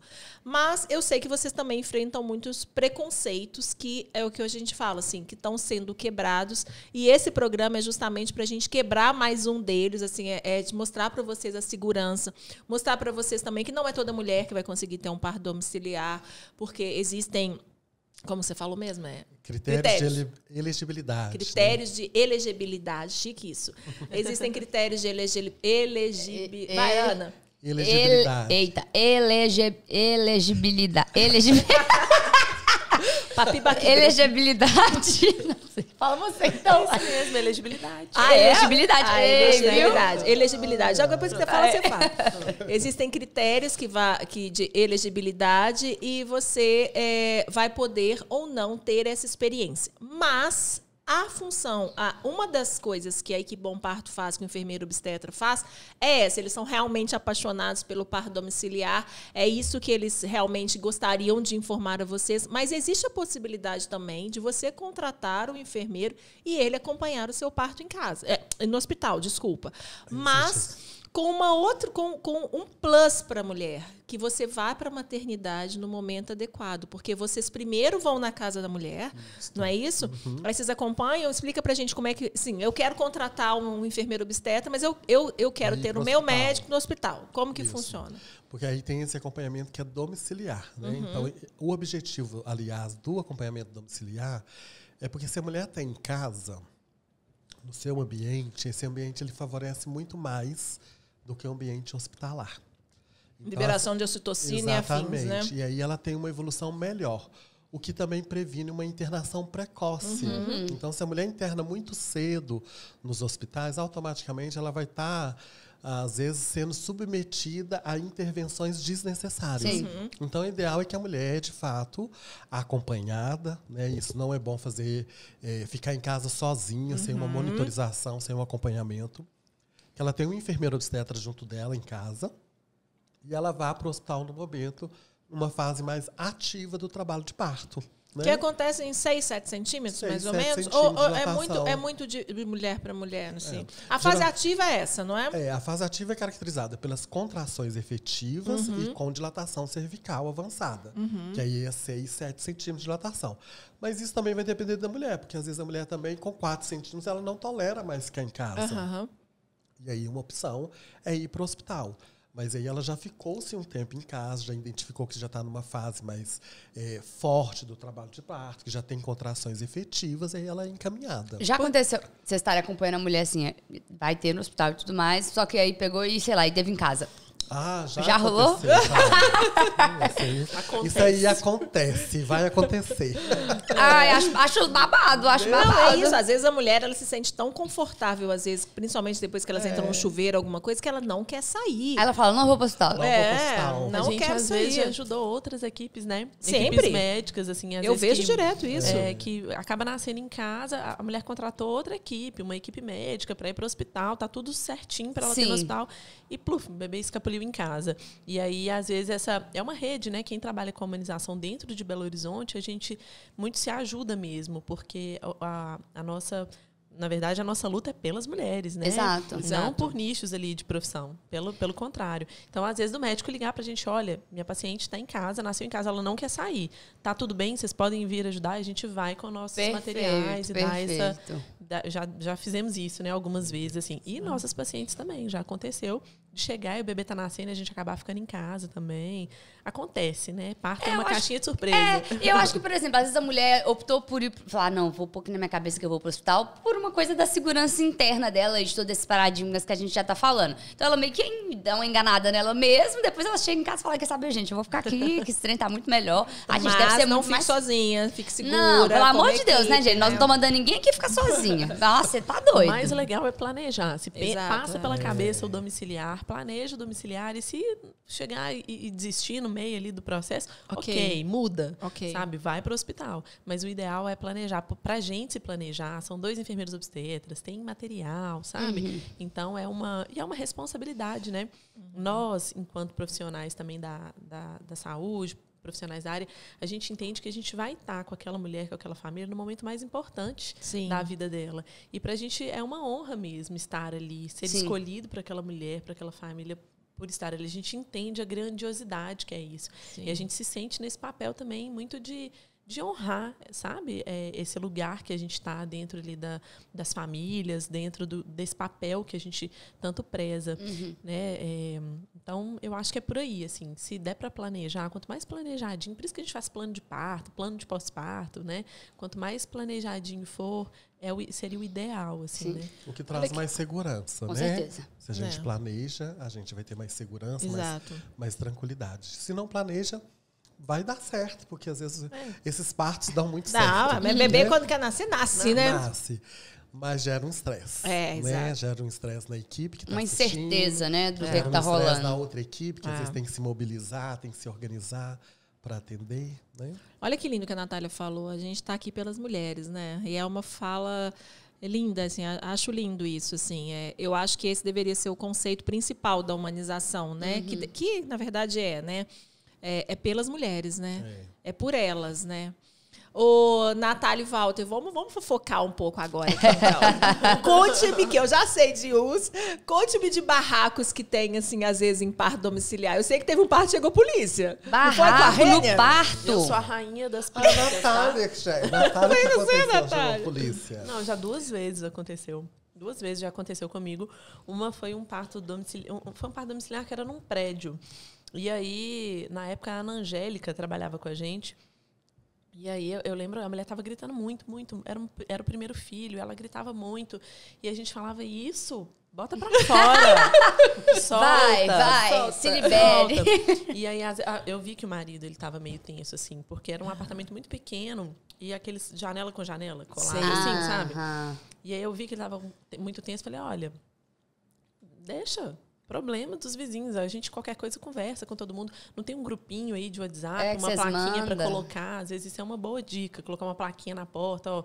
Tem trabalho de parto, tá tudo bem. Não se preocupe, eu mandar no grupo do, do prédio, condomínio. né? Do condomínio. Às vezes é uma boa dica, mas não, eles não queriam avisar ninguém. E aí o interfone bateu várias vezes. E hum, eu pe- pedi a alguém, falei, ó, ela tá quase mesmo, que ela tava urrando muito. E já tava no período expulsivo, fazendo algum, um pouquinho de força. Ainda ia, ia demorar um pouco, mas tava ali, tava engatilhado o neném. E aí eu falei, olha, eu vou ficar aqui pertinho dela, vocês podem ir lá. Aí eles atenderam, falaram que ela era polícia, que era para alguém descer. Acho que foi a Doula e mais acho que uma amiga que tava. Ah, gente. entraram dentro do, do elevador, desceram e a polícia subiu com a arma na mão, fortemente armados. Eles estavam achando que era violência doméstica. Os vizinhos chamaram e eles acharam que era vi- violência doméstica. Eles subiram pela escada e aí eu abri a porta. Na hora que eu abri a porta. Era o estavam- cop lá. Sabe? Eles estavam bem assim na, na porta com, a, com as. E qual foi a cara dele? Aí eu abri e falei: olha, eu sou enfermeira. Tá tudo, Tá tudo bem. bem, tá acontecendo um parto domiciliar, tá tudo bem. Aí ele ficou, ele ainda perguntou algumas coisas, eles não acreditaram muito, porque ela continuava lá, ah, gritando, aquela coisa. E hum, aí ela passou, ela tava nua, né? Ela passou do banheiro pro quarto. E era o prédio, o, o apartamento era de fato muito pequenininho. Tinha uma um corredor, ela atravessou o corredor e aí ele viu. Aí ele pegou, ah, não, não, sim, desculpa, não, meu filho também nasceu, ele nasceu lá no Sofia, é parto no- normal, natural. Eu falei, é, mas aqui eu tenho que ir lá. E aí tive até que pedir uma licença. E o outro caso foi, foi- era o terceiro filho da mulher. E ela teve, o segundo, ela teve domiciliar e foi um parto orgásmico, né, Valtinho, que a gente acompanhou. Ó, maravilhoso, hein? É, não, foi lindo, assim. é, foi um parto orgásmico mesmo. E o terceiro não foi tão orgásmico assim. Ela gritou muito. Só que eu não tinha chegado. Então, assim, me ligaram. Eu estava bem pertinho da casa dela. Falei, olha, cinco minutos eu chego. E corri para a casa dela. Quando eu cheguei, tinha é, quatro viaturas. duas paradas. é- Era um prédio de esquina, então tinha duas paradas na esquina de cima e duas paradas na esquina de baixo, fechando a rua. Eles também super armados, é, super armados, e, e a gente ouviu o urro dela na, na rua, porque o apartamento era de esquina e ela estava no quarto que era na esquina. Então era um urro mesmo, assim, de um leão. E ela ficava fazendo esse urro todo, enfim. Eu tentei entrar, eles não me deixaram entrar. É eu falei, olha, eu sou enfermeira obstétrica, preciso de entrar. Aí consegui entrar, mandei eles irem embora, mostrei minha, minha carteirinha de, de enfermeiro, estava com o uniforme da equipe Bom Parto e tal. Aí um deles até falou, nossa, graças a Deus, não, não, aqui então você precisa de alguma coisa? Não, preciso, preciso você vai embora, vai embora, gente, Vai procurar serviço. Eu achei que era tipo, sei lá, os vizinhos reclamando do barulho também pode ser, né? Tipo assim, de achando ruim. Não, não, até que achar ruim nunca aconteceu não, né? Não, achar ruim não. Da Alessandra. Da Alessandra bateu o vizinho toda hora. Bateu eu fiquei abrindo a toda porta hora. toda Ela hora. bateu Eu pra perguntar, tipo, o que que tava Não, acontecendo? eles estavam achando que, tipo assim, ela. Eu, eu- é, e tanto Ela uma tá hora que eu abri, que ela tava precisando de ajuda. Uma hora que eu abri, ela falou assim: Olha, eu já estou com o carro pronto. Você quer que leve ela pro hospital? Eu falei, não, ela vai ter o neném em casa. Aí a vizinha, mas em casa? Tipo assim, sabe? E aí, a- e aí o marido da Alessandra falou: ah, deixa, deixa, deixa falar, deixa falar. deixa pra lá, deixa pra lá. E é isso, assim. Deixa eu fazer uma pergunta pra você. Já aconteceu uma coisa muito, tipo assim, algum caso mais exótico de não ser em casa? Tipo assim, porque eu vi um vídeo esses dias que a mulher tava lá fazendo uma vibe na cachoeira. Não sabe se aquilo era verdade, se era mentira, se era intencional, Teve se não agora, era. postou agora, uma coisa bem pessoal, natural mesmo, mar, fluida, é. Ah, não, em outros lugares acontece das mulheres às vezes parem no, no mar. Mas por, Com você, porque elas Juliana. querem, Olha, entendi, é. isso. Olha, eu e, eu e a Rênia, a gente já atendeu uma mulher que queria parir dentro de uma tenda. E ela era, foi em florestal. Foi bem bonito, assim, o marido construiu uma tenda. Foi, é, foi bonito, Olha sabe? que lindo. Ele construiu uma tendona, assim, toda de. chama iurte. A, a forma, a- o formato. Ela é uma tenda de formato geométrico, ela é, é oval. Mas no quintal, aonde? No- Aonde Eles isso? moravam num sítio. Ah, legal. Então, foi num lugar afastado da casa, não tinha luz, era fogueira, luz de velas.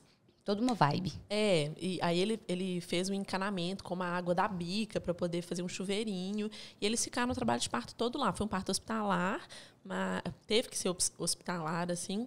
Mas ela passou toda a, Nossa, que o maravilhoso. trabalho de parto lá, assim. E aí o chão era todo coberto por folha de. Ai, gente, é, eucalipto. Então eles Nu, que lindo. cataram folha, é, Eles queriam que tivesse sido lá, mas precisou ser hospitalar. precisou ser hospitalar. é. Sim, sim. Mas a gente passou o trabalho de parto todo lá, assim. Legal. Uns Esse que eu vi era de dias. uma cachoeira, entendeu? Era, era um vídeo de uma mulher, né, parindo ali na Tá vendo? O cachoeira. parto acontece E a água descendo, o pau torando, e as folhas, as pedras. Não, porque eu fiquei pensando, será que isso foi intencional? Será que não foi? A galera aqui que trabalha com isso, né? Tipo, eles Eu são já- adeptos a eu já esse tipo de assisti Lá em coisa. Lapinha da Serra. É. Ah, Nossa, que é mesmo. Que lindo. Lapinha, né, de frente com a lagoa. Assim. É ah, lá é mesmo? lindo mesmo, aquela lagoa. aham. Tem cada casa Que maravilhosa lá, cada lugar. terceiro filho, e aí ela, não, vou sair daqui, vou parir aqui. E aí lá fomos nós. É, meu filho. ela lá, eu lá lembro desse parto, eu lembro. Ai, gente, que demais. Que demais, que demais. O que que... O que oh, pode falar. Tem um filme, é, um documentário que chama Le Prêmio Cri, que é o primeiro choro, o primeiro grito. Ele mostra, inclusive, várias mulheres em vários locais do mundo é, tendo partos em, em lugares assim que é da cultura. Então, fica uma dica aí, quem quiser assistir, tem no YouTube, eu acho. Que nem- Como é que chama? Fala de novo. Le Prêmio Cri, é o primeiro choro, o primeiro Aham. grito, né? A tradução é, é algo nesse sentido. E aí mostram as, as mulheres africanas tendo debaixo de tendas, no meio do deserto, mulheres que vão ter na água do mar, lá no Caribe, que é a água mais quentinha. Tem uma mulher que pare, ela vai parir o neném dentro de um tanque de golfinhos, que ela tem uma, uma coisa com golfinho, assim, é bem Gente, legal. que E as babado. mulheres, os bebês nascem, as mulheres Sim. Legal, muito legal. Ah, o corpo da mulher é muito preparado, né? A questão é essa, assim. É, é- eu acho que esse, esse, essa coisa institucionalizada em relação a que vo- você não pode é que a gente precisa desmistificar e falar que é isso que a gente está falando aqui. Os bebês sabem nascer, os bebês nascem, e quando isso não acontece, existem técnicas que, quando muito bem utilizadas, salvam vidas, realmente, né? Ninguém aqui é contra é, falar que a cesariana é um lixo, alguma coisa. Não, muito pelo contrário, é uma cesariana é uma cirurgia para salvar vidas. Vidas. Mas o que a gente não poderia ter é um número alarmante, como parece que a Lena falou, acho que 58% Cento de dos cesáreas Brasil. no Brasil. Isso a gente está falando misturando. Se a gente for falar na rede privada, eu acho que é maior, Maior. né? E que é também uma coisa muito mercantilista também, porque a gente sabe que os planos de saúde pagam mais por um procedimento cirúrgico do que por um procedimento. Tem muito A mais agenda- gente envolvida, A agenda do exato, a agenda do médico para um parto normal tem que ser cancelada um dia ou dois. Dois. Quanto tempo máximo vocês já ficaram no parto assim? Quanto que já aconteceu? Fiquei umas 24 horas. Nossa, eu já fiquei três dias. É mesmo? Três dias. da O Mariana? da Três tenda- O da dias. tenda, quanto tempo O da tenda foi. É, foi, foi dois dias. Foi Dois um dia dias. inteiro, a noite toda e mais um dia todo. Assim, no finalzinho do dia a gente foi. Mas teve um que durou três dias. Isso. Meu Deus do céu, eles estão levantando a placa horária mas não tem fim não, tá? Pera aí, só avisar pra você que tem fim não, tá? Gente, lascou, lascou. É, e são três dias, assim, e é engraçado falar isso, né? Não são três dias, são três dias de trabalho de parto mesmo, né? Às vezes a mulher tá ali, as contrações espaçam e aí voltam, né? É por isso que quando a mulher também opta em ir para o hospital, o interessante de se ter um bom profissional que te acompanha em casa é justamente para saber se você realmente está em trabalho de parto, né? Isso. Porque às vezes a mulher tem a tendência de achar assim, comecei com umas dores, estou em trabalho de parto, corre para maternidade, e aí as contrações vão embora, só que ela já está lá dentro do hospital e eles não vão deixar ela embora. É, exatamente. Tem um hospital aqui em Belo Horizonte, se você passar na porta, ele te laça, tá? você passou com a barriga, ele te laça, É porque tá, a bem? mulher é assim, a- começou a ter alguma sensação, ela quer correr logo pro hospital, mas a partir do ano que entra, ela já quer sair. É. né? Então, é, aí lascou. Porque eu sei que é isso. ela O povo fica entrou- doido pra ir embora, pra É, dar tem, linha. tem um aqui pertinho do estúdio, meu filho, que se você passar perto dele, ele te laça pra pegar. Você pode estar não em trabalho de parto, mas você vai estar. Você vai estar. Pra nascer neném, você vai estar. Porque é isso, né? É um número, né? E a gente sabe que, que cesariana dá muito dinheiro, né? Porque é bloco, é anestesia, tal, tal, tal. Então os planos de saúde falam, falam mais. E aí entra o jogo da politicagem, o jogo que a gente não precisa fazer parte e que você, mulher autônoma e empoderada, sabendo do que é o seu corpo. É engraçado que a gente está fazendo esse podcast que vai passar depois, depois de um podcast de uma moça que veio falar, uma sexóloga que veio falar sobre sexo. Foi. E a primeira E parto coisa. é isso, gente. Parto também tem muita relação com o sexo. Lógico, Mas e é isso exatamente que a gente isso. conversou. E ela falou a primeira coisa, ela falou assim, o, o, a- até a mensagem que ela deixou, né, Valevska, mu- muito obrigada. Falei errado, não dá? É, eu tô com a sensação de que sim. é, Val, Valeves. Val- Vai, vai. Vá, a gente gosta muito de você, mas. Valevska. Valevska. Desculpa, vá. É, e ela falou exatamente isso. O primeiro poder da mulher começa dela se conhecendo, dela se tocando, né? Assim, na parte sexual que ela falou assim. Então a mulher precisa se conhecer. Então ela precisa se conhecer de um modo geral, assim. A gente, a gente falando assim da parte sexual que ela falou assim, o primeiro, a primeira força da mulher, ela tem que se conhecer, ela tem que se tocar, ela tem que saber onde ela tem prazer, onde ela não tem. E é exatamente isso. A mulher precisa conhecer o corpo dela, ela precisa entender e ela precisa entender que a anatomia da natureza é perfeita demais, né, gente? É, e Eu, ela, minha e filha, ela até fiz- fala, e ela até fala que uma vida não, uma mulher que se- sexualmente se conhece, é segura de si, no, no parto isso tem É. é, interferências, né? com Da mulher certeza. conseguir se soltar. Ah, a gente falou, ela falou relaxar. sobre isso, a gente falou sobre vaginismo, sobre Uhum. algumas coisas, algumas travas sexuais da mulher que se impactam no parto também, às vezes, né? Porque, porque também, assim, é, é muito da intimidade do casal. Aham. Não sei se a Paula lembra de uma mulher que a gente acompanhou Ai, meu juntos, Deus. que ela pediu a gente para sair do quarto. É, Valtinho. Você não lembra? Você pediu eu, você, Helena, Rênia, sai do outro mundo do quarto. Lembro, lembro. E aí e ela tava no período de nascimento mesmo, e ela pediu todo mundo para sair. Pode sair todo mundo aqui do quarto. E aí a gente saiu quando a gente viu que o bebê estava perto de nascer por causa dos sons que ela emitia. Eu e Rênia fomos e falamos: olha, agora a gente tem que ficar aqui, porque o bebê vai nascer. Mas ela pediu pra sair, tipo, tipo uma. Pra ela ter um momento de intimidade com o marido, pra ela Entendi, ficar perfeito. sozinha. Porque o parto, ele também tem que ter isso. Né? Entendi. E muitas das vezes no hospital, por exemplo, a mulher ela não tem essa oportunidade de estar só, ela com o marido dela, no momento de intimidade. Uhum. Perfeito. De conexão, de ocitocina, de Isso. amor, né? É, exatamente. Por que, que a ambiência precisa ser adequada? Porque eu acho que cria isso. Eu lembro que uma vez algum de vocês ou alguém falou assim. Ninguém faz sexo com luz, a- luz acesa demais e todas as pessoas assistindo, né? Exato. Exatamente isso, né? O parto também é o mesmo hormônio, não é o mesmo hormônio? É o hormônio da ocitocina, né, que vai trazer o prazer, que vai trazer a satisfação, que vai trazer o relaxamento. Sim. Justamente são coisas, eh, são movimentos que vão favorecer a experiência de parto, vão fazer com que aquela mulher tenha uma experiência mais tranquila Sim. de parto, Parto né? é um evento erótico, né? Ele é um evento erótico na vida da mulher, assim. É isso, assim, as- a mulher ela vai emitir sons que é, é igual. Se você para para olhar uma mulher e perceber uma mulher, uma mulher tendo um orgasmo é muito parecido com uma mulher parindo. Sim. Né, os gemidos, a forma como o corpo se comporta, como o músculo se contrai, né, os fluidos vaginais é parecido com gozo. É muito parecido. O peito, como que é, se a gente estimula o bico do peito, a mulher estimula o bico do peito, como que isso libera ocitocina. A ocitocina, que é o hormônio que faz a contração acontecer, ele é o mesmo que a gente libera quando tem um orgasmo sexual. Então, quando a mulher ela tem um orgasmo sexual, é, é a mesma potencializando, né? Numa contração é 300 vezes maior, assim, né? O nível de ocitocina na corrente sanguínea. Então, assim, parto e sexo andam juntos mesmo, né? Assim, a mulher ela precisa sim de ter um ambiente que a acolhe, que ela fique muito é, é, bem nesse ambiente. O companheiro ou a parceira, né? Quem essa mulher escolheu para estar ali, para ser é, a, a, a, o acompanhante do parto, tem que estar muito juntinho ali para vivenciar essa Sim. isso com ela. Eu lembro que na, no meu no meu parto, a coisa que era mais gostosa, que me aliviava muito as sensações assim de contração, a dor, era sentir o cheiro do meu companheiro. Então eu andava em direção a ele e pegava a blusa dele assim, e dava umas cafungadas e não devia tá bom. Eu gostava daquele negócio, sabe? Então eu acho que é isso, assim, parto ele é visceral, ele é algo muito Sim. terreno, sexual, erótico. Sim. Então é isso. O bebê vai passar pela vagina, né? Então é uma mulher que se conhece, que está num ambiente, que ela está se sentindo segura, com alguém que ela gosta, que ela ama, é, nesse ambiente com talvez uma luz mais baixa, uma música ambiente, isso tudo propicia a liberação de ocitocina, que é o hormônio que faz a contração acontecer. A contração acontece, o útero dilata, o bebê desce, encaixa e as coisas acontecem. Tudo perfeitinho no seu devido lugar. Vamos falar, para o neném nascer, ele precisa, a mulher precisa contrair, neném descer e encaixar.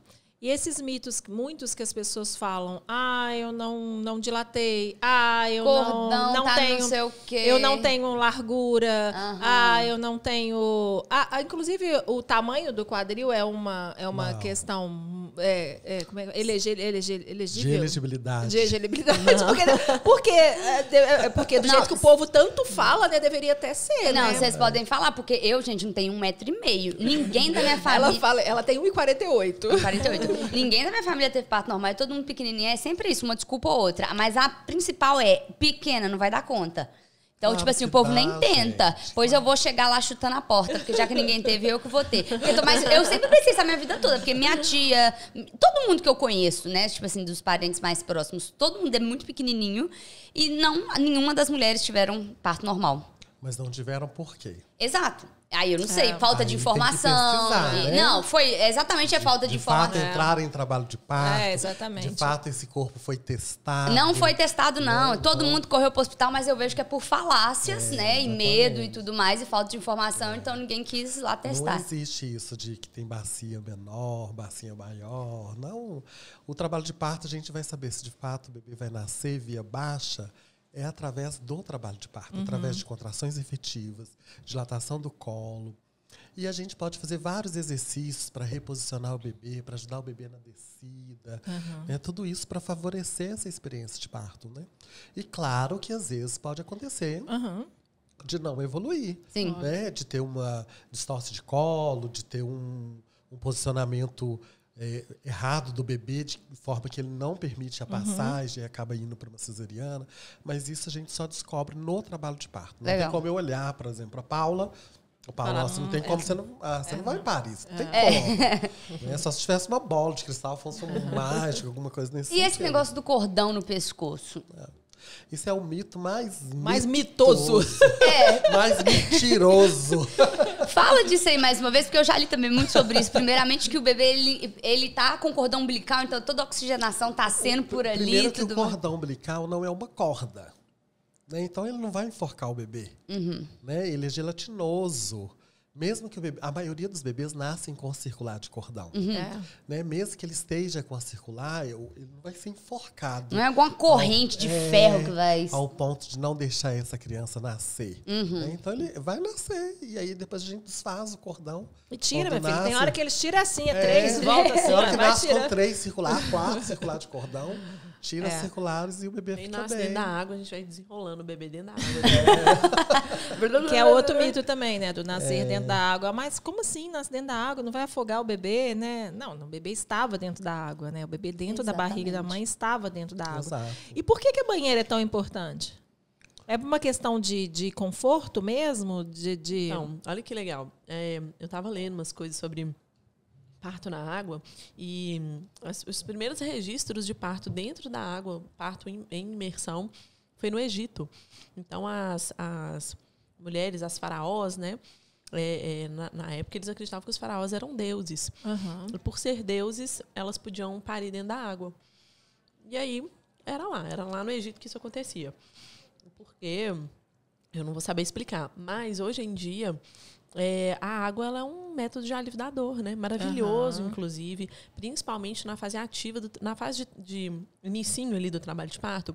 Ela é muito boa, porque ela ajuda a essa fase ser rápida. né? Ela, ela, em vez de ser uma fase mais demoradinha ali no início, que é normal ser mais demorada, é, a água de certo modo, ajuda a diminuir essa fase, o tempo dessa fase, que é- a gente fala que é a fase de latência, que é o início do trabalho de parto. É, e no período de transição, ou na fase ativa do trabalho de parto, ela ajuda a diminuir a contração, a, a sensação da contração, porque na água a gente não fica mais leve.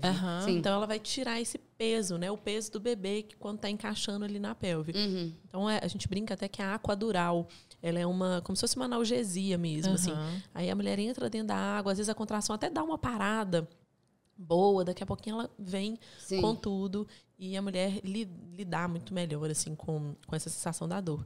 E o bebê acaba nascendo dentro da água. Se essa mulher quer ficar dentro da água, ela deve ficar dentro da água, né? Para esse bebê nascer do jeitinho que ela desejar. né? Perfeito. Não, demais, maravilhoso. gente, demais. Muito legal. Eu fiz um, uma- um registro de parto com o Valtinho e foi Bia, não foi? Da, da Gabi, lá em Amarantina. E na casa dela tinha uma piscina. E aí a gente chegou bem cedo, que era segundo filho, a gente chegou bem cedo e a gente ficou o dia inteiro. As fotos desse parto. Se a gente pudesse passar aqui, eu vou tentar passar aqui na hora lá para vocês verem. É, e aí ela nada, né? Ela entra na piscina, e ela fica e as contrações começam aí. O bebê foi nascer no finalzinho da tarde. Isso era tipo 9 horas da manhã, mas deu 10 horas que a gente chegou, né, Valtinho? E aí a gente chegou, ela nada na piscina com o filho dela. E aí as contrações começam. Ela vai fazer almoço entre, uma, entre uma, uma contração e outra, ela para e faz almoço, a gente almoça, e a gente comeu açaí no dia.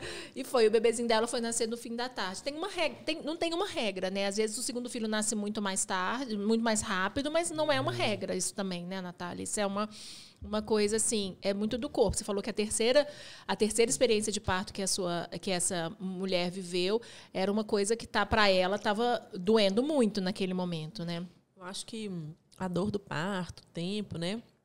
Tem muito a ver com a história daquele bebê. Cada bebê vem de um jeito, precisa passar por aquela história, né? É, é o desafio de vida daquele bebê, daquela gestação. Por isso que é, é diferente uma gestação da outra, um filho do outro, um parto do outro. As gestações, quando é no segundo, terceiro filho, costumam a ser mais rápidas. Sim. Porque o corpo, ele já não é um corpo imaturo mais, né? É um corpo que já é maduro. As fibras uterinas, elas já se expandiram uma vez. Então, às vezes, tende, a tendência é ser um parto é, mais rápido. Mas eu, eu acredito que o parto tá, é algo que a vivência daquela mulher, sobre, em qualquer situação da nossa vida, né? Tem muito a ver com o que a gente é naquele momento, com o que a gente tá, como a gente está. Então, o parto não é diferente, né? Tá tudo na cabeça, no coração. Eu acho que se a mulher ela tá plena para vivenciar, ela vai vivenciar aquilo de forma plena. Se ela já está numa situação é, querendo ou não de vida que tá mais tenso, alguma coisa mal resolvida, com certeza isso vai impactar no parto. Com certeza. É como tudo na vida, Exato. né? O parto não é diferente, assim. E, e o parto, ele vem à tona muitas coisas, assim.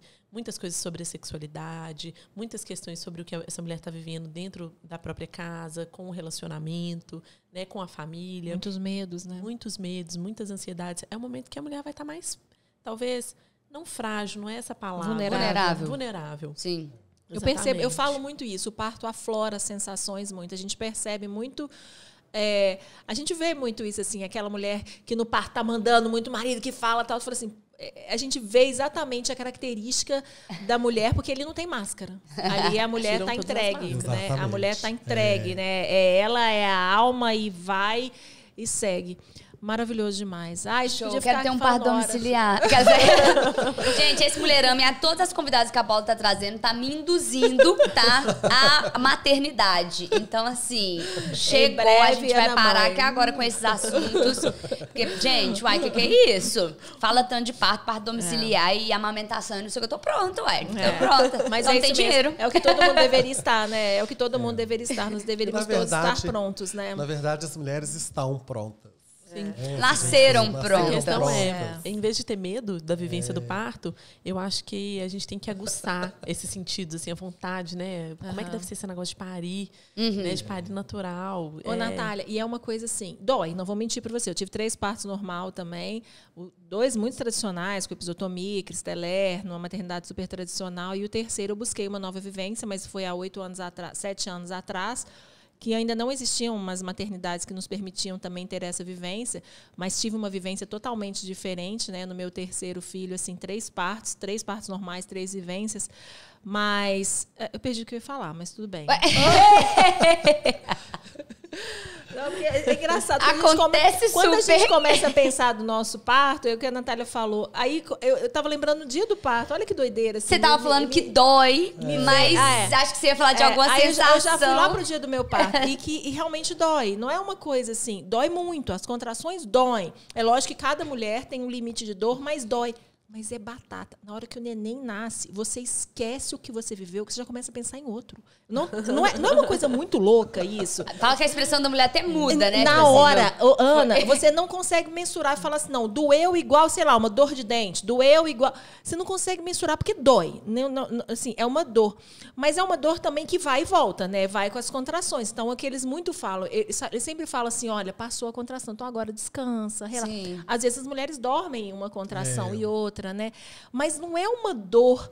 Não é uma dor do medo, sabe? Eu, eu, eu, eu, tentando Uma explicar. potência, né? É uma dor que dói, dói Uhum. fisicamente, é uma, tá doendo, mas passa. E quando o bebê nasce, parece que você não lembra, você não consegue lembrar daquela Sim. dor. Você só lembra que doeu, mas você não consegue lembrar. E você fica tão, sei lá, ostocinado, sei lá, que você fica ali, que você fala, pô, eu viveria tudo isso de novo, sabe? Viveria É, mas- diferente. E ainda com um presentinho no colo. É. Então deve ser uma coisa, tipo assim, surreal. Ah, não, gente, quero ter É, um bebê. vivenciar- eu acho que vivenciar o parto é, é uma, é um divisor de águas, assim, né? Aham. Na vida da gente. É, é muito. É uma experiência muito intensa.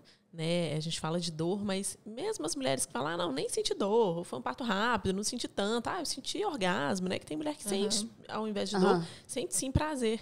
É, de fato, é uma experiência muito in- intensa. E é um divisor de águas na vida é, da mulher que vivencia essa experiência. No tanto que muitas mulheres, depois de vivenciar o parto, elas querem virar doula, elas Aham. querem trabalhar com isso, elas querem falar para outra mulher: olha, eu tive um parto, vem cá. Sim. Deixa eu te contar como é que foi. É legal esse negócio de parir. E muitas mulheres falam: ó, eu tive parto, eu não queria ter mais filho, mas eu queria parir. Aham. Eu sou uma dessas. Quer ter Eu mais filho? também. Não, mas eu quero eu queria parir de Essa novo. é nova é aqui, que viu, é. gente? Essa foi nova aqui. Essa eu nunca ouvi. Nunca ouvi. Não, Não, a experiência de parir é boa demais. Essa foi nova, tá? Eu não quero mais ter filho, mas eu quero Quer parir. É uma experiência, eh, no É, mínimo, muito louca, né? é, é, Gente, não, é porque você aprendeu a lidar com essa natureza, né? Então, pra você já deixou de ser um medo pra virar um. Mas algo quem que- vive, é, Isso, que a, isso que a Natália falou, quem vive quer pelo menos contar para 10 e falar assim, vem cá.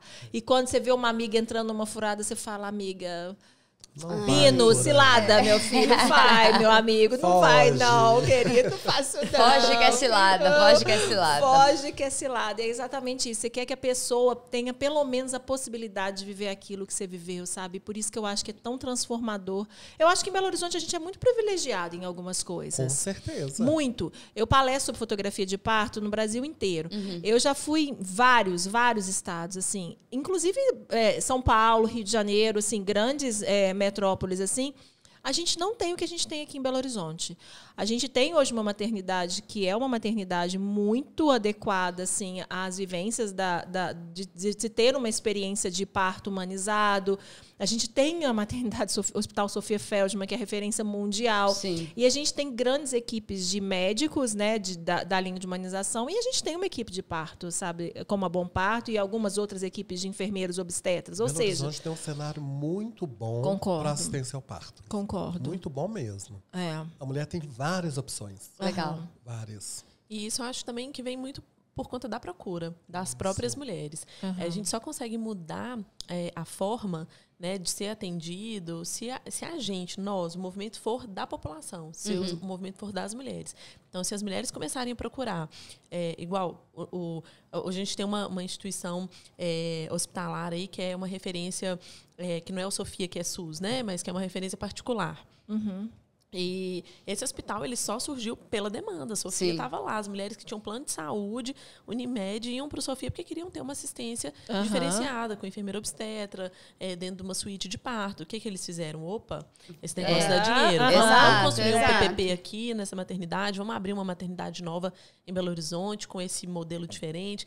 Então, é a lei também da procura aí. A gente vive num país capitalista. Não, e se o né? lance é dinheiro, né? Já que a gente fala tanto é do incentivo à cesárea, por que não arrumar uma forma, né? De, igual você falou. Então, se o problema é dinheiro, se tem que movimentar o mercado, se é isso. Vamos movimentar para o bem, né? Exato, entendeu? Tipo assim, proporcionando a essas mulheres, a partir do poder de escolha e tudo mais, que elas possam, de fato, pagar por aquilo. Você quer ter um lugar muito top, visualmente falando, só que você vai conseguir né, é, fazer da forma como você quer, te respeitando. Então, se o problema é dinheiro, tem como fazer. Vamos falar a verdade, né? É, vamos fazer e vamos fazer direito por Exato. elas, né? Enfim, porque é igual, Sofia lá, tá lotado, que bom que a gente consegue atender diversas mulheres que não teriam condições de estar pagando uma assistência de qualidade. Então, tipo assim, isso é impressionante. Então, que já que a galera que, que, que, né, tem condições, que eles paguem no local e tenham a mesma assistência também. Também não toma um lugar lá de quem não tem dinheiro. Acho que, tipo assim, se o problema é ganhar dinheiro, dá pra ganhar. O que não dá é, é para continuar for- da forma que tá. É. E das A mulheres- gente precisa quebrar esse ciclo no Brasil, né? Exatamente. A gente precisa quebra- quebrar. E é muito importante também quando uma influenciadora, a Ana, que é uma influenciadora, que a gente está aqui falando, fala isso nas nossas nas redes sociais, né? Porque apoia muitas mulheres. Quando uma mulher. É fato, quando uma influenciadora tem um- vive uma experiência de um parto e ela compartilha, ela divu- propaga aquela, aquilo para um público muito maior, sabe? É, é, é muito legal a gente ter esse poder da fala e esse poder da informação para a gente entender exatamente o que, que é esse papel. Nos Estados Unidos, no- na Inglaterra, por exemplo, a, a princesa, a última princesa, ela teve neném em casa, né? Dizem, né? Que, a- que uma delas teve neném em casa. E a outra teve neném e foi embora no mesmo dia para casa. O que seria o normal, sabe? Exato, sim. E foi acompanhada por uma midwife, sabe? Então é, é, é- é isso. É a gente normalizar o que é normal, que já deveria ser normal, né? É, e esse argumento aí do dinheiro, depois disso que ela falou, eu concordei. Ah, Uhum. porque é o dinheiro da cesárea. Gente, dá pra ganhar dinheiro do mesmo jeito. É, entendeu? sim. Dá pra ganhar dinheiro do mesmo jeito. É, é, tem, tem um, um, um, um, um entorno em- dos planos de saúde, que aí complica um pouquinho mais, né? E aí entra numa politicagem que faz parte do Brasil. É, né? exatamente, Mas mulher não entre na politicagem, não deixe fazer isso com o seu corpo, se empodere, se informe. Olha que legal. E para a gente está terminando, sei que vocês. é, ainda bem que no telefone de ninguém tocou, aqui, Tocou. deu pra gente terminar. Tocou. Ah, meu Deus, tocou! Tocou não, tocou não. Ah, tá. Meu, Deus, meu Deus, tá nascendo. É, eles criaram, a equipe Bom Parto, eles criaram há pouco tempo, não tem um ano, né, que vocês estão com, com o espaço de vocês ali, a, a casa Miriam Henrique, já tem um ano? Vai fazer um ano agora. É. Vai fazer um ano. E eles criaram um espaço de acolhimento aqui também, que deram um nome lindo, logicamente, uma Casa Miriam Rego, é isso? Isso mesmo. E aí chama Casa Miriam Rego. Hoje eles também fazem esse tipo de informação. Então, se você tiver dúvida, entre em contato. Como eu falei, as redes sociais deles vão estar aqui embaixo. Entre em contato no pessoal e no, no- no da equipe Bom Parto. que Eu tenho certeza que se você não for de Belo Horizonte, que esse programa vai para o mundo inteiro, eles também têm como instruí-los Com e também certeza. apoiá-los nas suas escolhas. Vocês fazem atendimento online? Como é que funciona? Você tem alguma possibilidade disso? Pelo menos informativo, Consulta, né? Consulta online a gente faz, né? Pelo menos um É, Isso aí tem informativo, como né? fazer uma consulta online de informação, até mesmo porque a gente é, não tem como a gente atender outras regiões. né? Aham. Você, Belo Horizonte, E Grande, Grande BH, Horizonte, aqui é, pertinho. Ó, fica aí uma ideia, já que Belo Horizonte está sendo tanta referência nesse É. quesito, Isso. já que a equipe já está tão formada, quem sabe daqui a pouco vocês começam a plantar sementinhas É. aí ao redor do Brasil. Formarem É, equipe- equipe- equipes. equipes bom partos. pelo Exato, equipes bombadas pelo Brasil, que não seja por isso. Acho que a Miriam ia ficar bem feliz, hein? Que não Disseminar seja essa por isso. sementinha Pois é, uai. de, de boa assistência. Mas Ó, foi demais. Pra gente terminar, a gente gosta sempre que o convidado nos fale frases assim de empoderamento, de força para as mulheres, assim. É, a Natália fala uma, o Valtinho fala outra, vocês falam outra, assim. O que, que vocês gostariam de falar para as mulheres, É assim? tipo um conselho, alguma É, um coisa assim? conselho, uma dica, uma coisa, assim, uma, uma coisa importante que vocês acham que as mulheres deveriam. Olha, com relacionado a essa questão da dimensão do parto, do parto domiciliar, eh, da humanização do parto, né, e do ser mulher, eh, eu acredito que as mulheres elas têm grande poder, né, grande poder pessoal, assim, no ambiente de trabalho, no ambiente da sua casa. E uma coisa importante é que que elas sejam donas, donas de si, donas do seu corpo, donas das suas escolhas, Legal. porque elas podem fazer escolhas é, responsáveis, Uhum. escolhas que são delas. né? Eu acho que a mulher ela tem essa capacidade de fazer isso. Legal. Maravilhoso. Nath, quer falar? Ah, eu faço minhas palavras de Valtinho. mas é isso, acho que é Perfeito. acreditar, né? Acreditar no, não, não só no corpo, mas na natureza como um todo, né? É, acreditar. É, tem aquela, aquela frasezinha que a gente sempre fala para as mulheres: é, entrego, confio, aceito e agradeço. Eu acho que é isso. Perfeito. Ó, que lindo, hein? Gente, demais. Foi um prazer conhecer Delícia. vocês. Foi um papo maravilhoso, como todos que a gente está tendo aqui. E eu acho que é isso, pessoal. Foi, anotaram tudo aí direitinho. É. Já acompanhem, já deixem seus comentários. Se você quiser até sugerir novos convidados. Se você passou por alguma experiência de vivência de parto domiciliar, não domiciliar, enfim, a parte aí dos comentários é justamente para isso. E até o próximo, né? Obrigada, pessoal. Foi muito bom. Obrigada, Valtinho. Obrigado. Obrigada, Natália. Manda um beijo gente. para todo mundo. Tá, estão duas enfermeiras obstétricas que tiveram neném agora também. Parto é meio viciante também, né? Tô vendo, tô percebendo. Muito obrigada. É um prazer sempre fotografar com vocês. É uma delícia conviver com pessoas tão competentes assim. Muito obrigada, pessoal. Deixa aí nos comentários se você também já viveu uma experiência de parto aqui. Vamos conversar. Muito obrigada, ó. Daqui a pouco mais um mulherama aí para você. Beijo!